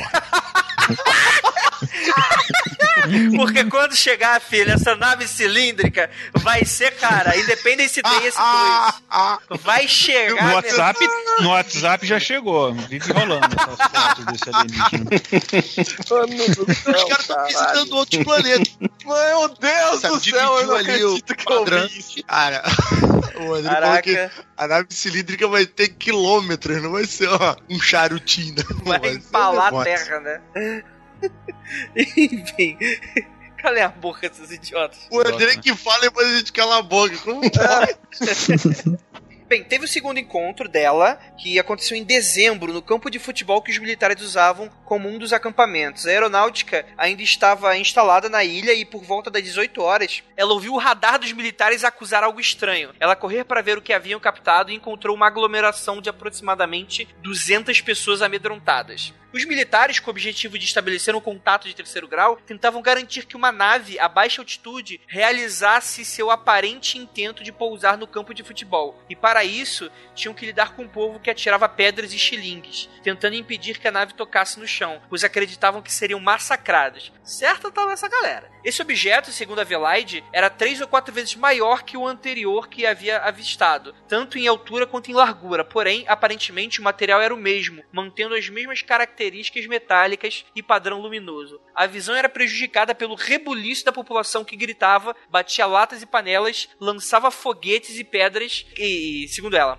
os moradores não obedeciam os militares e tentei convencê-los a não continuarem aquela bagunça, pois era perigoso. Eles podiam revidar. Então, a partir disso, a aeronáutica não teve como esconder mais nada. E aí, não é contado que ação o objeto tomou depois ou de que forma ele partiu. E aí a gente tem o encontro derradeiro, finalizando o terceiro encontro dela, que foi o- um dos encontros, inclusive, mais assustadores. A Vilaide saía da ilha de Colares para Belém com o objetivo de buscar medicamentos da capital. Saiu às quatro da manhã, pois dependia da maré baixa para cruzar de balsa, dirigindo sozinha por um percurso de 6 quilômetros até chegar à balsa que a levaria. No entanto, na metade do caminho, seu carro, um Fusca verde, parou de funcionar inexplicavelmente. Foi então que surgiu um barulho estranho, que pensou ser algum componente do carro estragado. Mas ao invés disso, uma luz intensa, muito maior do que seu carro, pairou sobre ela. E ela fala: era como se eu tivesse entrado num tubo de luz. Aquilo era enorme, tinha o tamanho de uns quatro automóveis enfileirados. Ela continua. A primeira coisa que eu fiz foi deitar no banco e me jogar para baixo do volante. Tinha a impressão de que eles estavam com raiva de mim e que iam me trucidar. Fiquei de olhos fechados, esperando um choque, pancada ou qualquer coisa que acontecesse. Mas quando abri meus olhos, o feixe de luz diminuiu e foi se afastando. Não deu para ver direito o que era porque meu carro não tem teto solar. Vilaide conta ainda que ficou quieta que até que o objeto sumisse. Quando finalmente desapareceu, o carro voltou a funcionar normalmente. Ela acelerou e partiu para o porto da balsa. Ao chegar, perguntou ao responsável pelo local se ele havia observado algo estranho. E ele, muito assustado, respondeu que sim. Ela fala. Aproveitei e perguntei a ele se eu estava queimada, pois não conseguia sentir nada. Mas não tinha nada, ainda bem. Cara, calcule o terror dessa situação. Você já tá com medo de que algo aconteça com você. Já imagina algo acontecendo com você. Do tipo, eu, eu não sei o que eles querem. Cara, é, porque assim, esse relato, ele é interessante porque assim, ele não é, bah, e aí surgiu Astacheran no céu e olhou para mim, apontou, você, enfim. Não é aquele relato escalafobético, megalomaníaco. É, cara, é um relato simples, só que ao mesmo tempo, muito, sei lá, verossímil da parte dela, essa reação de temer, né? Caraca, você tá em contato com algo e eles finalmente fazem alguma coisa, você tá com medo do que, que vai acontecer. É meio que uma interação direta, né? O que eu acho que dá mais credibilidade ao relato dela, ela não dizer que eles tentaram se comunicar com ela, que eles não falaram em inglês com ela, não usaram telepatia com ela, que é normalmente o que a galera fala sobre esses relatos. Pra relato alienígena, ele é bem pé no chão. Pra um relato de um evento que a gente não sabe o que é, ele ainda me parece bem maluco. Mas comparado ao que a gente conhece de outros relatos de abdução, que isso é uma abdução, né? É um relato muito mais pé no chão, né? Só faltou a gente saber se teve aquele efeito de perda de tempo, né? Ah, sim, missing time. Verdade. É que é interessante porque esse relato, assim, de carro parando de funcionar convenientemente, não é desse caso, cara. A gente já viu, inclusive, em outros lugares do planeta, esse tipo de relato de, de avistamento acontecer esse tipo de coisa. Eu lembro de ter já mencionado esse tipo de coisa. Então é interessantíssimo fazer essa salientação. Inclusive, a gente já viu em Hollywood também. É interessante porque uma das principais mudanças aí do, do Irangê foi relacionada a essa presença dos agentes do SNI, que apesar dos assuntos é, ser referente à FAB, o pessoal do SNI teve muito interesse no caso devido às notícias nos jornais. E eles participaram de uma vigília, mas se tratavam de uma curiosidade mais civil da coisa. Sua presença agendada para a vigília não era oficialmente uma operação realizada pela própria SNI, mas algo extraoficial. E embora o relatório tenha sido redigido por eles posteriormente, Irangê relata o acontecimento.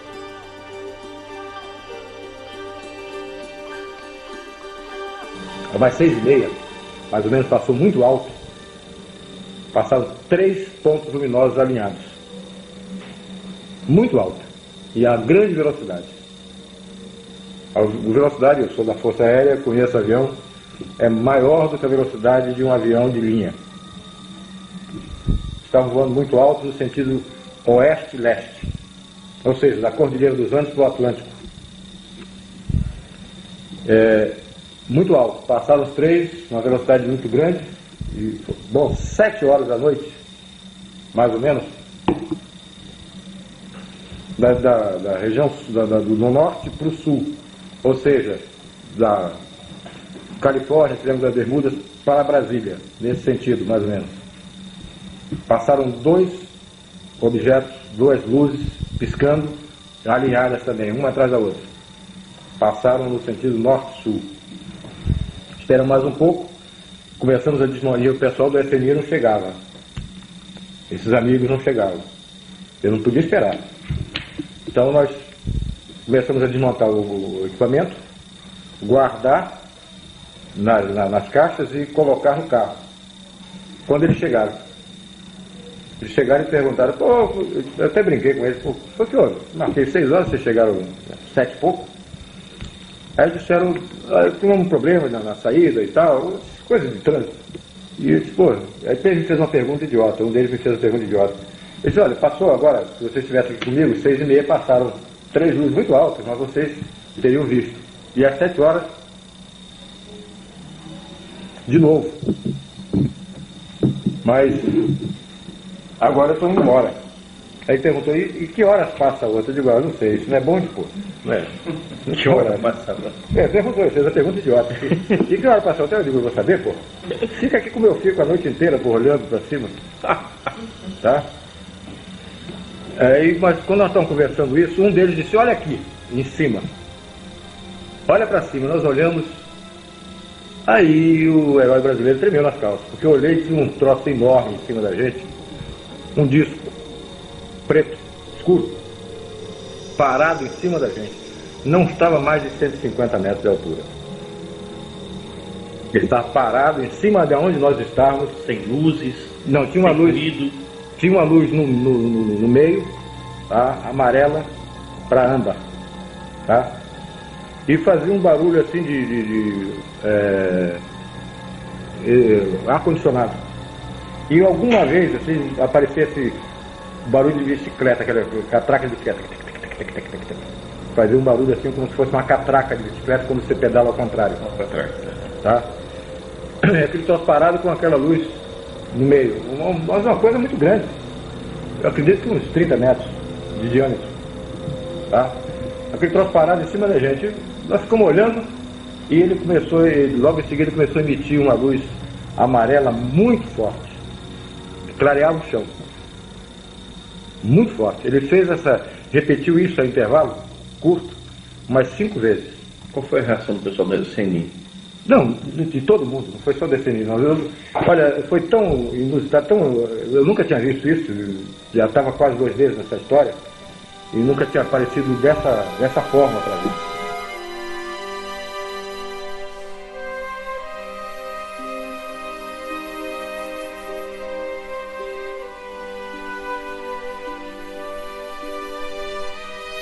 Interessante porque aí a gente vai pro maior contato que a gente tem dessa história. E cara, e aí, meu irmão, acredita quem quiser. Vambora, apertem os cintos. O Irangê, ele fala o seguinte: Conversei com o Luiz, do primeiro Comar, e decidi ir ao local ver a situação. Ao chegarmos lá, eram mais ou menos às 7 horas e estava chovendo razoavelmente. Os agentes foram para dentro da casa do zelador da olaria, como chefe da equipe. Não entrei, permaneci alerta, esperando para ver se alguma coisa acontecia. Olha, veio uma coisa escura da qual não pude ver a forma. Não sei se era discoide, sei lá. Só se via as luzes daquilo. Uma verde intensa e outra vermelha. Eu estranho era o barulho que esse troço fazia, como ar condicionado. Porém, bem mais forte. Parecia barulho de turbina, como se houvesse uma coisa girando. Dá para entender? Isso passou por cima onde nós estávamos, mas em tão baixa altitude que não poderia ser um avião. Nenhum piloto faria aquilo, pois estaria morto. Um voo rasante daquele já é perigoso demais no dia claro. Agora imagine na chuva à noite. Aí eu gritei para minha equipe: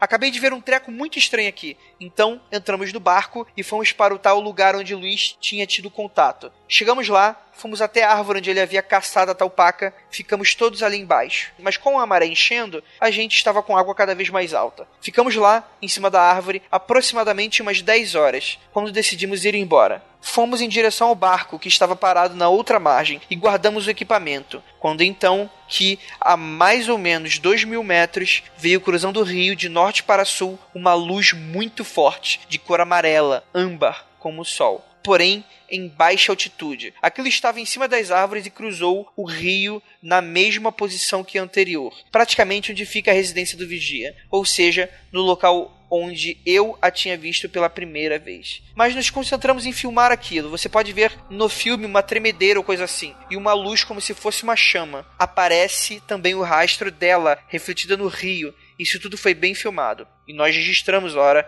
altura, direção. Essas coisas todas tinham que constar no relatório, enquanto aquilo estava lá à nossa frente. Eu pensava, agora mesmo que não saio daqui, vamos ter que ficar. Mas não tinha levado comida, café, água, nada. Não tínhamos levado nada. O que veio a seguir é impressionante. Aí o Luiz se, se propôs a ir à casa dele, no casebre na beira do rio, para fazer um café, trazer alguma coisa, pão, bolacha, sei lá o que fosse, para que a gente pudesse ficar mais à noite, beber água e tomar um cafezinho, um negócio. Aí ele saiu com um barquinho e tinha eh, no meio do rio uma, uma ilhota, não tem mais do que 15 ou 20 metros de largura não, mas é muito comprida, parecia submarino no meio do rio, tá? Tem vegetação. Ele veio, saiu com o barco e, e, e desapareceu nessa ilha. Nós não, não vimos mais o Luiz. Ele foi remando uma, uma canoazinha, uma pirogazinha pequenininha. Ele saiu com um garotinho, um menino de lá, que foi com ele, foram remando, foram. Desapareceu do rio. Nós não vimos mais.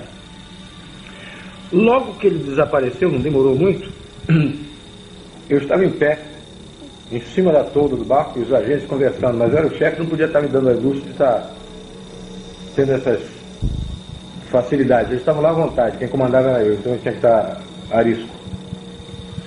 Veio da, da, da do, do, meu lado esquerdo, eu estava de, de frente para o fim do rio, para o começo do rio, aliás, então, de, da, onde nós vimos, da olaria. Do meu lado esquerdo vinha uma luz muito forte, a mesma luz amarela muito forte. Eu vi aquela coisa se aproximando e fiquei quieto. Depois que eu vi que era muito forte, que estava vindo, continuando vindo na direção, eu chamei a atenção dos agentes. Olha lá, aqui é direito. Os caras olharam, prepararam máquina fotográfica, é, filmadora, tudo. A coisa veio, mas estava baixo.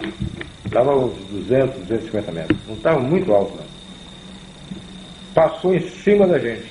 E quando chegou perto, quando chegou perto, é, na, na, na margem do rio, é, apagou aquela luz amarela, aquela luz forte, amarela, aquele sol amarelo, que a gente não via forma, só via luz. Apagou, pum, de repente. Aí nós vimos uma forma estranha. Uma forma de uma bola de futebol americana. Aquela bola de ponta. Tá? Era bola de futebol americana, muito grande. E como se fosse esse abajur, translúcida.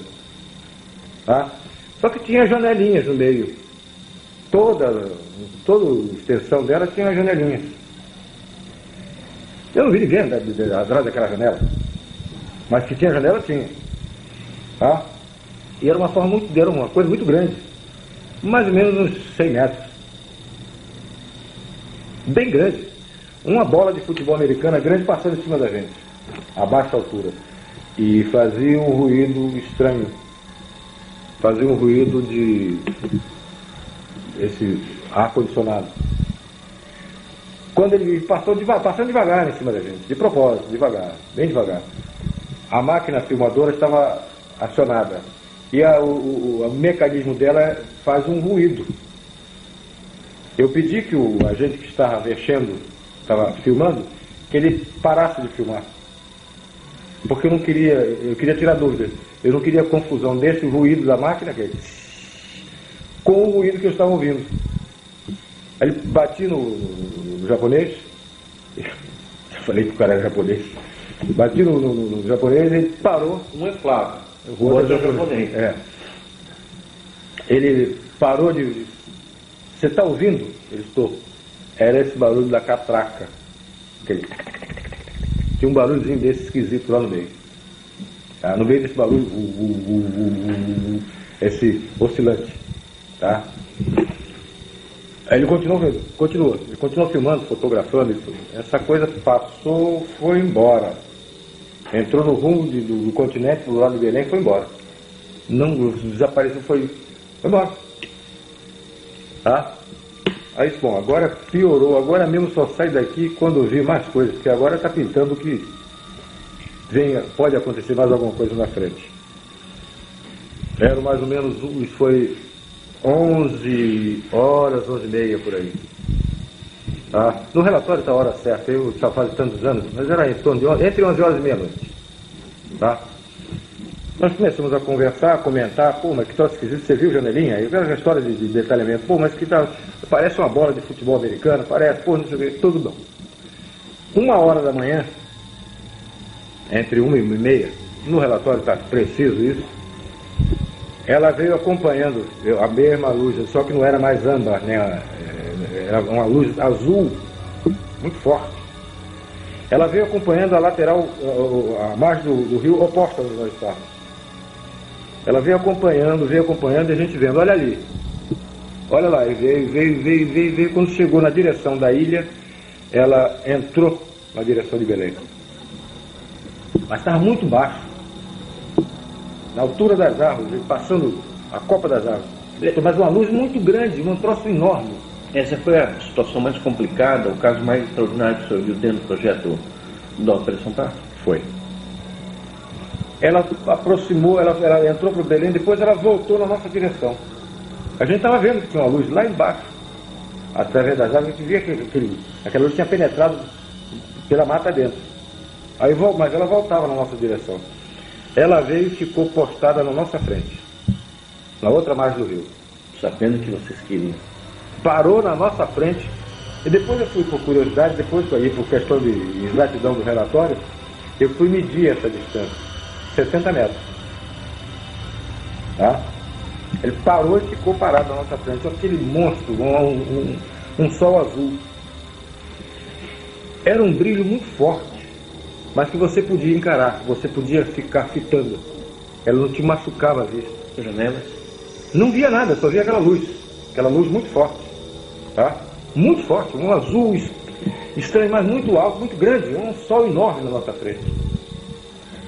Imenso, um troço inacreditável, incrível. Nós ficamos parados olhando e agora? Aí eu fiquei com medo. Pô, agora está muito perto estava do outro lado do rio. É menos do que a distância de, de gol a gol no, no campo de futebol. É imenso. Tá? Parado aquela coisa na nossa frente. Nós ficamos olhando, ele demorou assim uns três minutos, talvez, com essa luz azul, e a gente olhando, e ninguém falava, e filmando, fotografando e tal. E a gente olhava e disse, porra, agora? De repente essa luz azul apagou. Pum! Rápido. E apareceu o que estava atrás dessa luz, o que estava emitindo essa luz.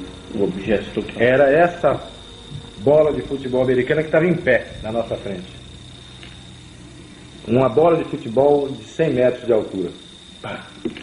A parada na nossa frente. Não vi janela nenhuma. Era um objeto diferente, então. Devia ser o mesmo, mas devia estar com ou a- a- o interior apagado, alguma, sei lá, alguma coisa assim. Não, não, não dá para, eu não te digo que vi janela, tá? Vi aquela bola de futebol, aquela coisa de na, na nossa frente. Ficou mais algum tempo e de repente ela com medo, ela ficou com medo. E agora? Todo mundo ficou com medo. E agora? Se esse cara vem carrega a gente?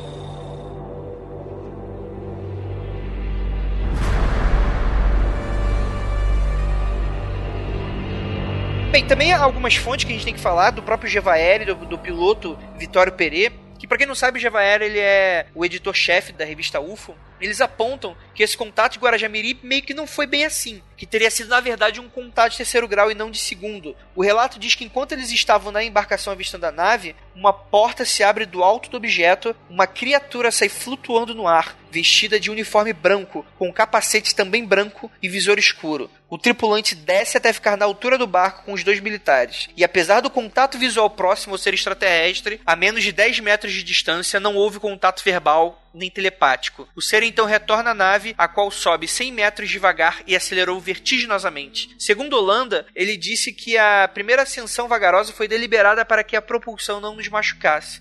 É uma declaração complicada porque não tem nenhuma evidência sobre esse evento muito fantástico. Na verdade, ele vai perfeitamente contra a declaração em entrevista do Irangê com sede em 97, em que ele conta sobre os avistamentos dessa tal nave-mãe de seu barco e dessa nave gigante que acende cautelosamente. Mas não há nenhuma menção a tripulante. Mais do que isso, quando questionado o próprio Gevaerd se este havia sido seu encontro mais impressionante, o Irangê afirma positivamente. Então, meio que não bate muito, mas é bom a gente deixar. E aí, galera, o que, que vocês acham? Cara, eu tenho um problema, e isso deve ser um problema meu, mas enfim, eu tenho um problema muito grande de acreditar em nesses tipos de relatos. Não só pelo motivo que eu acho que alguns são exagerados, para dizer o mínimo, outros são fantasiosos e alguns são realmente inventados, mas eu acho que principalmente me incomoda isso pelo seguinte: a pessoa ela teve um, um tipo de contato, digamos, com a suposta inteligência alienígena. Imagina quão avançada é essa tecnologia que essa civilização tem para eles conseguirem viajar até aqui. Então, se eles quisessem, eles poderiam simplesmente não entrar em contato com a gente ou mesmo não serem percebidos. Se eles o fazem, imagino eu que é porque eles querem. E aí eles entram em contato com a gente, mas em primeiro lugar que eles não deixam nenhuma prova de que esse contato realmente existiu, né? Acabam deixando aquela pessoa passar ali por maluca. E segundo, que, e, e para mim é uma principal razão, dos relatos que essas pessoas contam, não só desse caso, mas em todos os casos de ufologia, ou não de ufologia mais especificamente, mas de abdução, né, mais especificamente, essas pessoas, elas nunca relatam nenhum tipo de conhecimento, nada novo que essa inteligência superior, que enfim, está muito acima em, em termos tecnológicos de conhecimento científico do que nós, nada novo que essa civilização trouxe, nada, uma coisa mínima, um, sei lá, um objeto, qualquer coisa mínima, um conhecimento algum problema da matemática ou física que a gente não conseguiu solucionar, absolutamente nada. No máximo é busca de conhecimento, alguma coisa do, do tipo. Então, para mim, isso é, é muito folclórico, digamos assim. Eu tenho muita dificuldade, mas mais uma vez, pode ser que seja tudo verdade. Eu queria muito que fosse. Cara, deve ser muito legal. Quer dizer, ou não, né? Porque, enfim, a gente poderia ser exterminado, mas isso é outro assunto. Mas o problema meu é que realmente, por esses motivos, eu tenho uma dificuldade muito grande em acreditar em relatos ou ter esses relatos como uma coisa que prove algo. É, eu acho que com relação a, ao que o Igor falou, isso não tem a ver exatamente com o que é, no geral, a Operação Prato.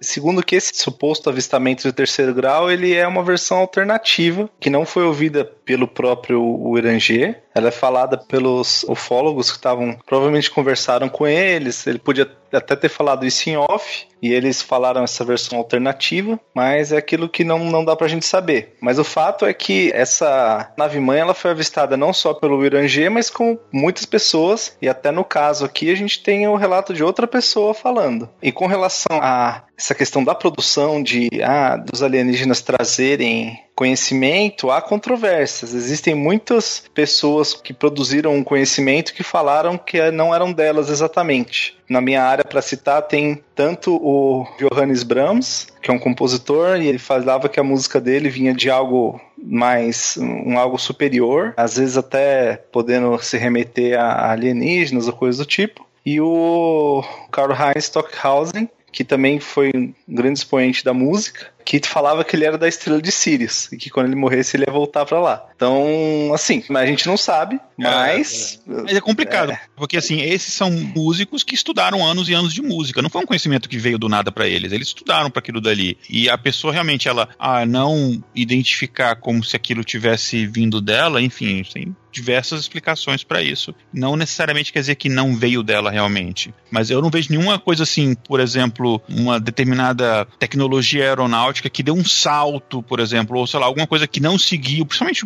relação a conhecimento científico, que você consegue meio que seguir o fluxo de, de ideias até aquilo ali, porventura, acontecer. Você tem realmente um, um, um salto assim, não, não conheço nada. Ô Igor, mas aí, né, entra naquele esquema, né? Nossa, o alienígena pousou no meio de algum local, encontrou alguém da cidade ou do campo e falou assim: aí, pega esse manual e fabrica uma nave. Vai ser é show. Não precisa ser isso, é, tipo, ó.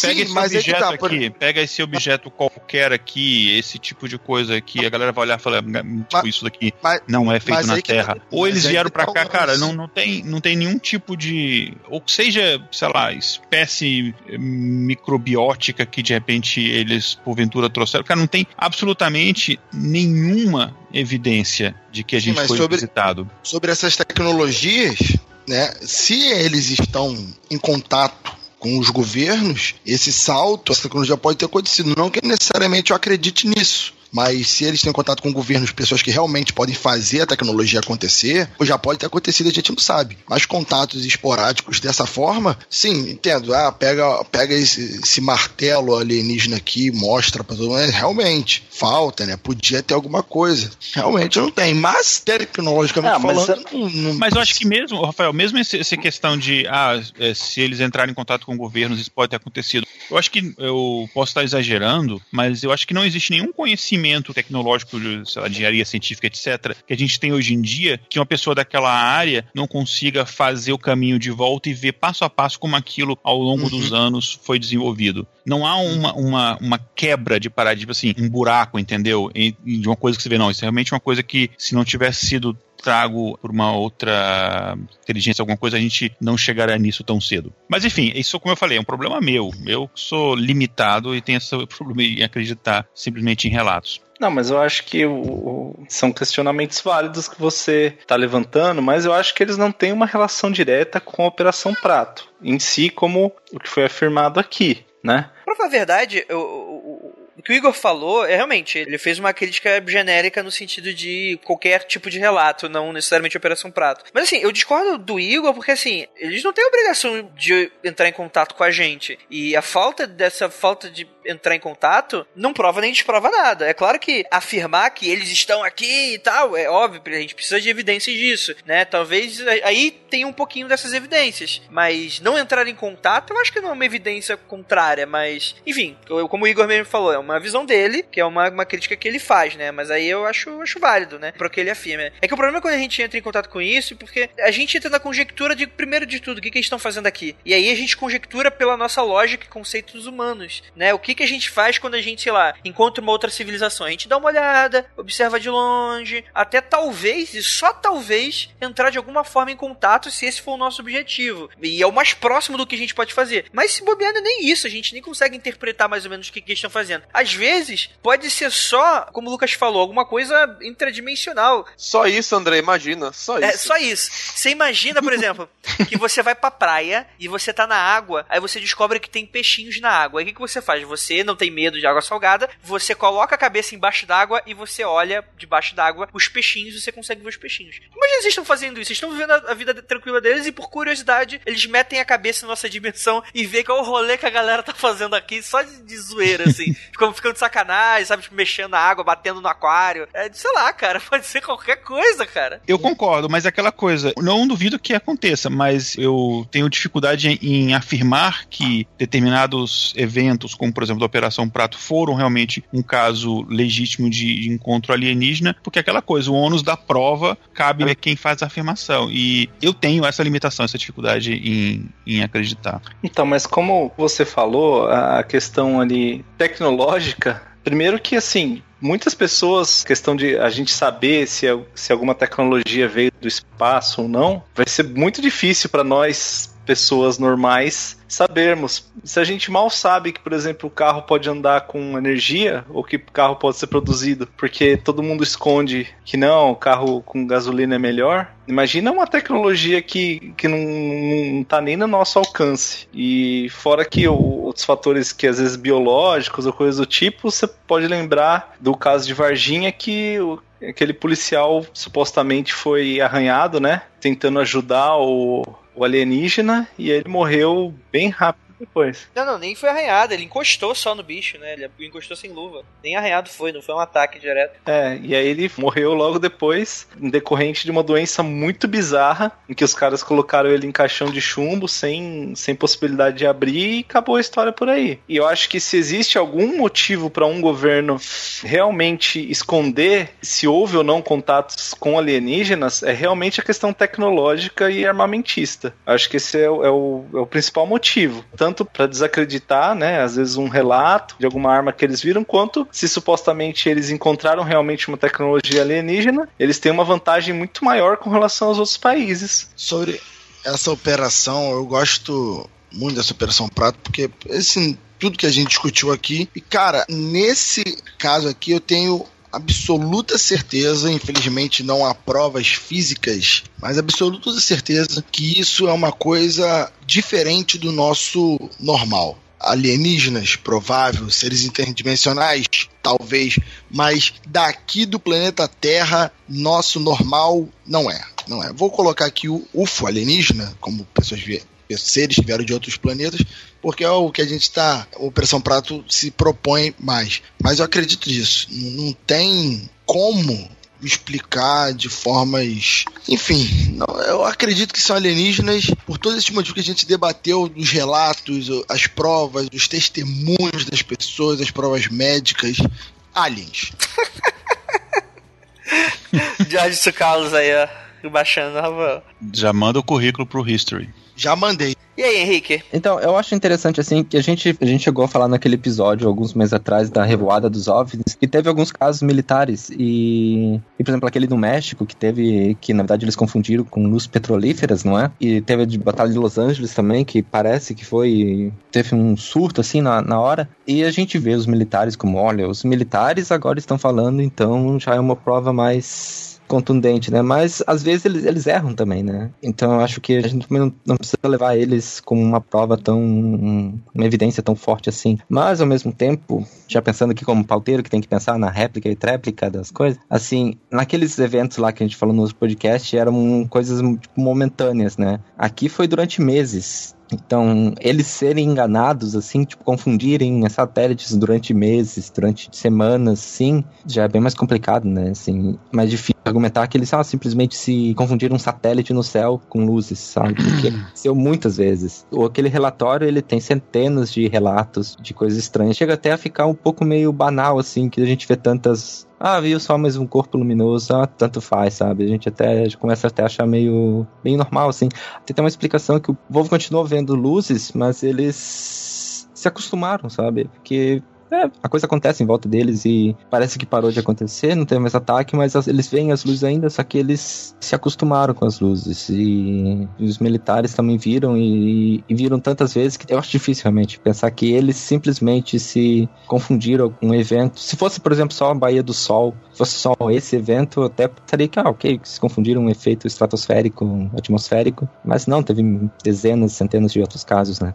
Eu acho que tem um quê de eu quero acreditar nos relatos. Eu acho que vários deles a gente pode descartar. Descartar no sentido não que tô dizendo que os relatos são falsos, mas descartar no sentido que a gente não sabe se ele é verdadeiro ou não. A gente tem que tratar eles como assim. Eu não sei se isso daqui é verdade, ele é um relato. Só isso. Porque as pessoas que fazem esses relatos, elas viram e voltam depois, ela, como especialmente a médica que eu me refiro, ela volta e faz um relato diferente. Então, eu acho que, que o fato da pessoa ser completamente inconsistente e ter demorado tanto, e, e especialmente ter desculpas tão diferentes para esses relatos virem de formas diferentes e em épocas diferentes, faz com que a gente não tenha como tirar uma conclusão significativa sobre isso. Eu fico, então, no. Não é em cima do muro, é, é o que uma conclusão lógica tiraria disso. Você não tem como dizer, por exemplo, que Asta não existe, você não tem como dizer que ele existe. A gente só tem como dizer, não tem informações para dizer se Asta existe ou não. E eu acho que esses relatos cabem nesse limbo lógico onde a gente fica não com sim, nem com não e, e não tem como tirar conclusão nenhuma. São relatos inconclusíveis. Quando nós estávamos é, chegando, tipo, uns 50 metros da minha casa, ela bateu em mim e apontou para cima. Tem que pedir pro prefeito monitorar. Maria, o que, que foi? O que, que foi, Maria? Você tá passando mal?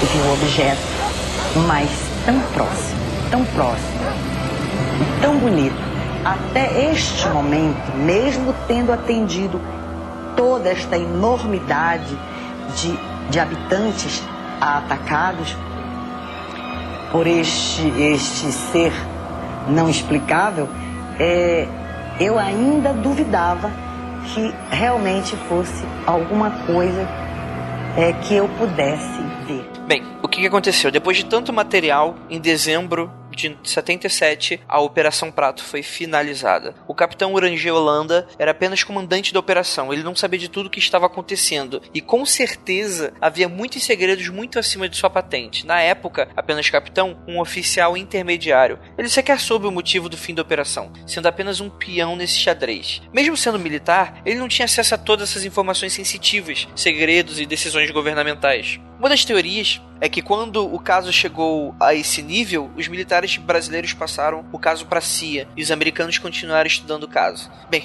uma das conclusões da operação é que os eventos deixaram muitas dúvidas e, e falta de explicação baseada nos padrões de conhecimento. E é meio que isso, né? A operação foi encerrada. O brigadeiro Protásio Lopes também, segundo informações sobre a Operação Prato para a EMAER, o Estado-Maior de Aeronáutica, até novembro de 78, um ano depois, em julho deste ano, o EMAER emite solicitação urgente de envio dos documentos. Por qual motivo? Os documentos e registros serão enviados para Brasília para o Comar e guardados sob o selo de material confidencial através do ofício de 14 de fevereiro de 79, do Major Brigadeiro Protásio Lopes, na época comandante do primeiro Comar. Se refere ao envio de 159 folhas referentes ao registro de observações de OVNIs do Pará, no período de setembro de 77 a novembro de 78. Isso evidencia que o fim da Operação Prato, em 77, mas não significava o encerramento pesquisas na região, como evidenciam numerosos relatórios extras no ano de 78. No entanto, estes não apresentam casos tão fantásticos quanto os ocorridos em 77. Talvez até para poder fazer as investigações mais tranquilos sem aquela a mídia no pé ali, né, causando sensacionalismo. E muito obrigado, Lucas, porque eu jurava que quando o André falou Emaé, você ia começar a cantar um democrata cristão. Obrigado por não ter feito isso. Emaé, um de... eu cantei, cara, só que eu deixei no mute para não atrapalhar mais. Ah, tá. o Iranger, inclusive, ele afirma que fazia investigações e vigílias por sua conta própria. E sua frustração com o fim da operação acabou tornando ele um cara muito obcecado com o passar dos anos, tentando encontrar as respostas que acreditava que poderia ter conseguido caso a operação tivesse sido levada adiante. Vou fazer um comentário aqui sobre o SNI. Eu recentemente, não vou falar porquê ainda, mas eu recentemente eu estudei muito e li bastante sobre o SNI, né, que é o Serviço Nacional de Informações, que é o precursor da ABIN, né? E isso que, que você falou aí de que mesmo sendo comandante da operação, o, o né, não sei falar o, nome, o primeiro nome dele, é muito estranho, ele não tinha total conhecimento, mas isso é uma característica de serviços eh, secretos de informação e também do SNI, de você ter a informação bem separada, então cada um só sabe aquele pedaço de informação que ela precisa saber, o mínimo de informação possível. Então não é de se admirar que ninguém que estava envolvido diretamente na operação em campo tivesse todas as informações sobre ela. Sim, com certeza. Bem, segundo o próprio Irangê Holanda, diversos eventos estranhos aconteceram nos anos seguintes. Ele via pilhas de livros serem derrubadas e caírem perfeitamente empilhados no chão, ou então objetos serem arremessados na cozinha que estava vazia. Em um caso muito indistinto de uma situação de paralisia do sono, ele acorda no meio da noite e se vê na presença de duas criaturas. Ele diz que consegue se levantar e uma delas o segura por trás, enquanto a outra, em frente na cama, o encara. O ser que se encontra atrás dele fala em português com voz metalizada não viemos lhe fazer mal. Tem umas ilustrações de como é que eles eram que eram bem assustadoras, né? E no decorrer dos 20 anos seguintes, a Operação Prata, apesar de ser negada e mantida em segredo pelos militares, foi amplamente pesquisada por ufólogos e entusiastas da ufologia brasileira. Os membros da operação eram entrevistados, porém suas versões dos fatos nunca foram expostas. Foi quando, em 97, agora o já aposentado Coronel Iranger, após assistir uma matéria do Fantástico em que o ufólogo Gevaerd dava depoimento sobre a temática, o Iranger entrou em contato com ele para que pudessem se encontrar. Desse encontro resultou na entrevista que é um marco na história da ufologia.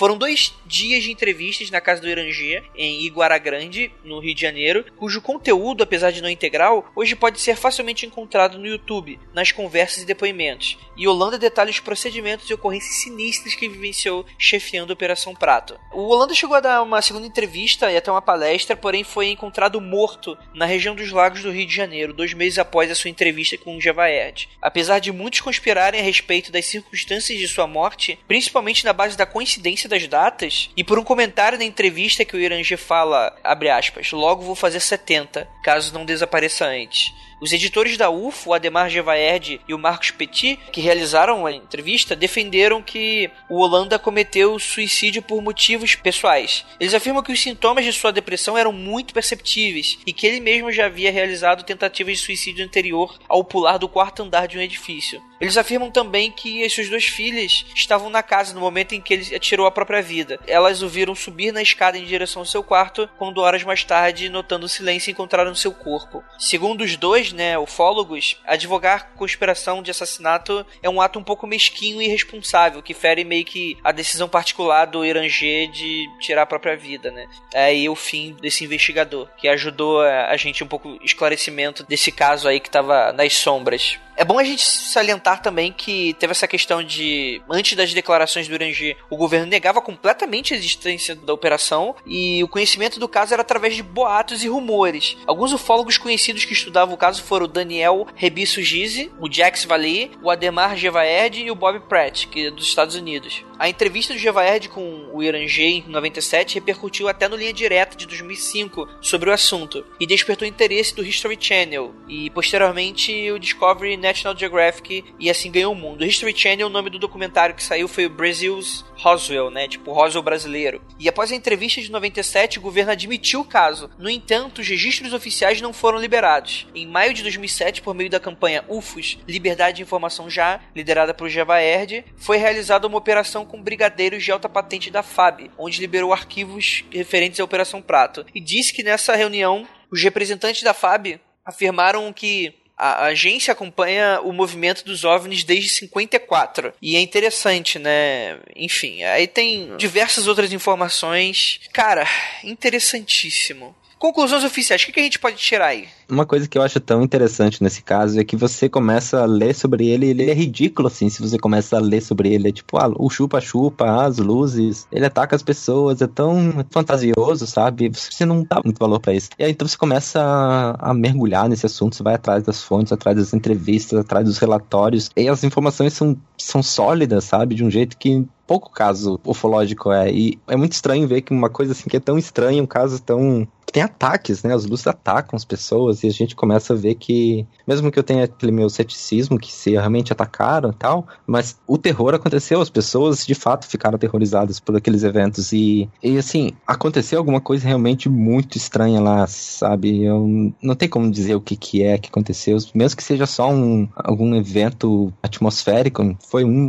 um evento muito sinistro também, de qualquer forma. Então eu acho muito curioso esse caso nesse sentido de ser uma história muito única, sabe? Não é uma coisa que, que um caso que a gente vê todo dia. Sim, mas com relação a, a, ao Irangê, assim, o que, que, você acha que ele decidiu revelar essas informações em 97? O Irangê, eu acho que Assim, a gente tava vendo aqui, depois que terminou a Operação Prato, ele começou a investigar por conta própria, que ele fala que começou a ficar obcecado pelo assunto. Eu acho que tem, como o Igor fala, que muda muito algumas coisas.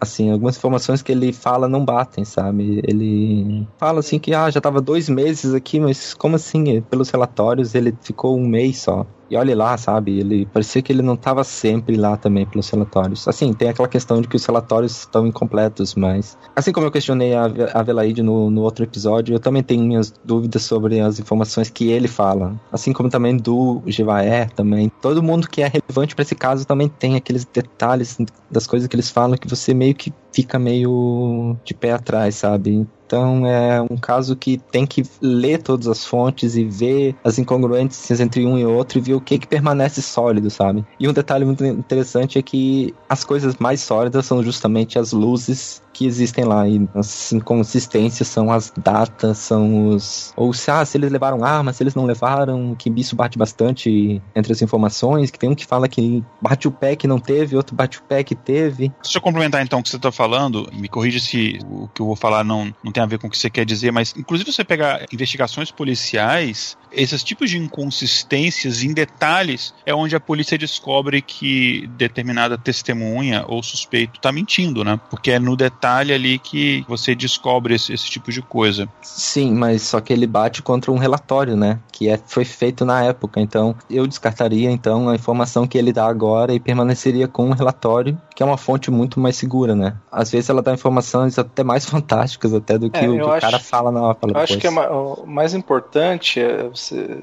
sobre a figura do Irangê é que é o seguinte, você tem que separar a figura do o Irangê na época, na ativa, na época, tendo que prestar contas para os superiores dele e tudo mais, e o, o, o Irangê aposentado, já possivelmente com depressão e, e, outras informações e outras coisas, né? Na qual ele já tinha passado outras coisas que não a, a Operação Prato. Ela foi realmente o marco na vida dele, foi o estupim para que tudo acontecesse. E a partir dali a operação acabou, ele escreveu um relatório de duas mil páginas lá, prestou contas disso para os superiores dele e tudo mais, e a história acabou aí, o, os, os militares ficaram com isso e acabou. Só que aí ele, visto isso, né, visto a importância disso que teve para ele, ele quis contar justamente essa experiência quando foi hábil para ele. Teve esse infortúnio de que realmente ele acabou se suicidando. Aliás, um, um, suicídio muito, muito estranho, apesar dos ufólogos que têm contato com ele falarem que é bem possível que tenha sido um suicídio por causas ali dele mesmo, né? Mas realmente foi um suicídio muito estranho, ali do lado da cama, algo bizarro. Então, são algumas coisas que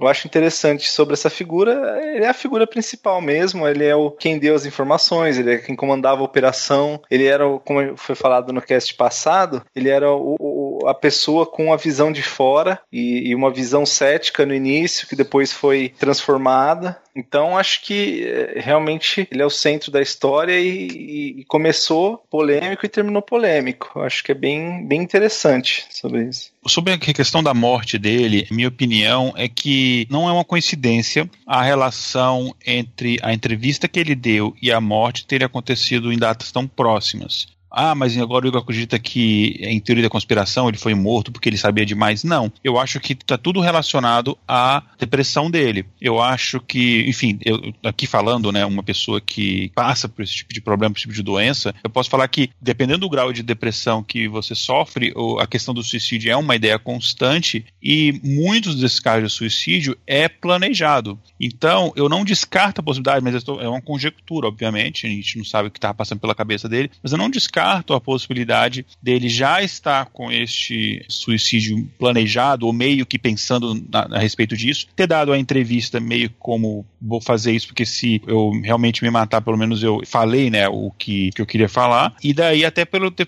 falado, ah, vou fazer 70 anos, se é que eu ainda vou estar aqui, né? Não necessariamente que ele seria morto, mas porque ele estava já pensando em se matar. É, mas tem aquele 1%, né? tá bom.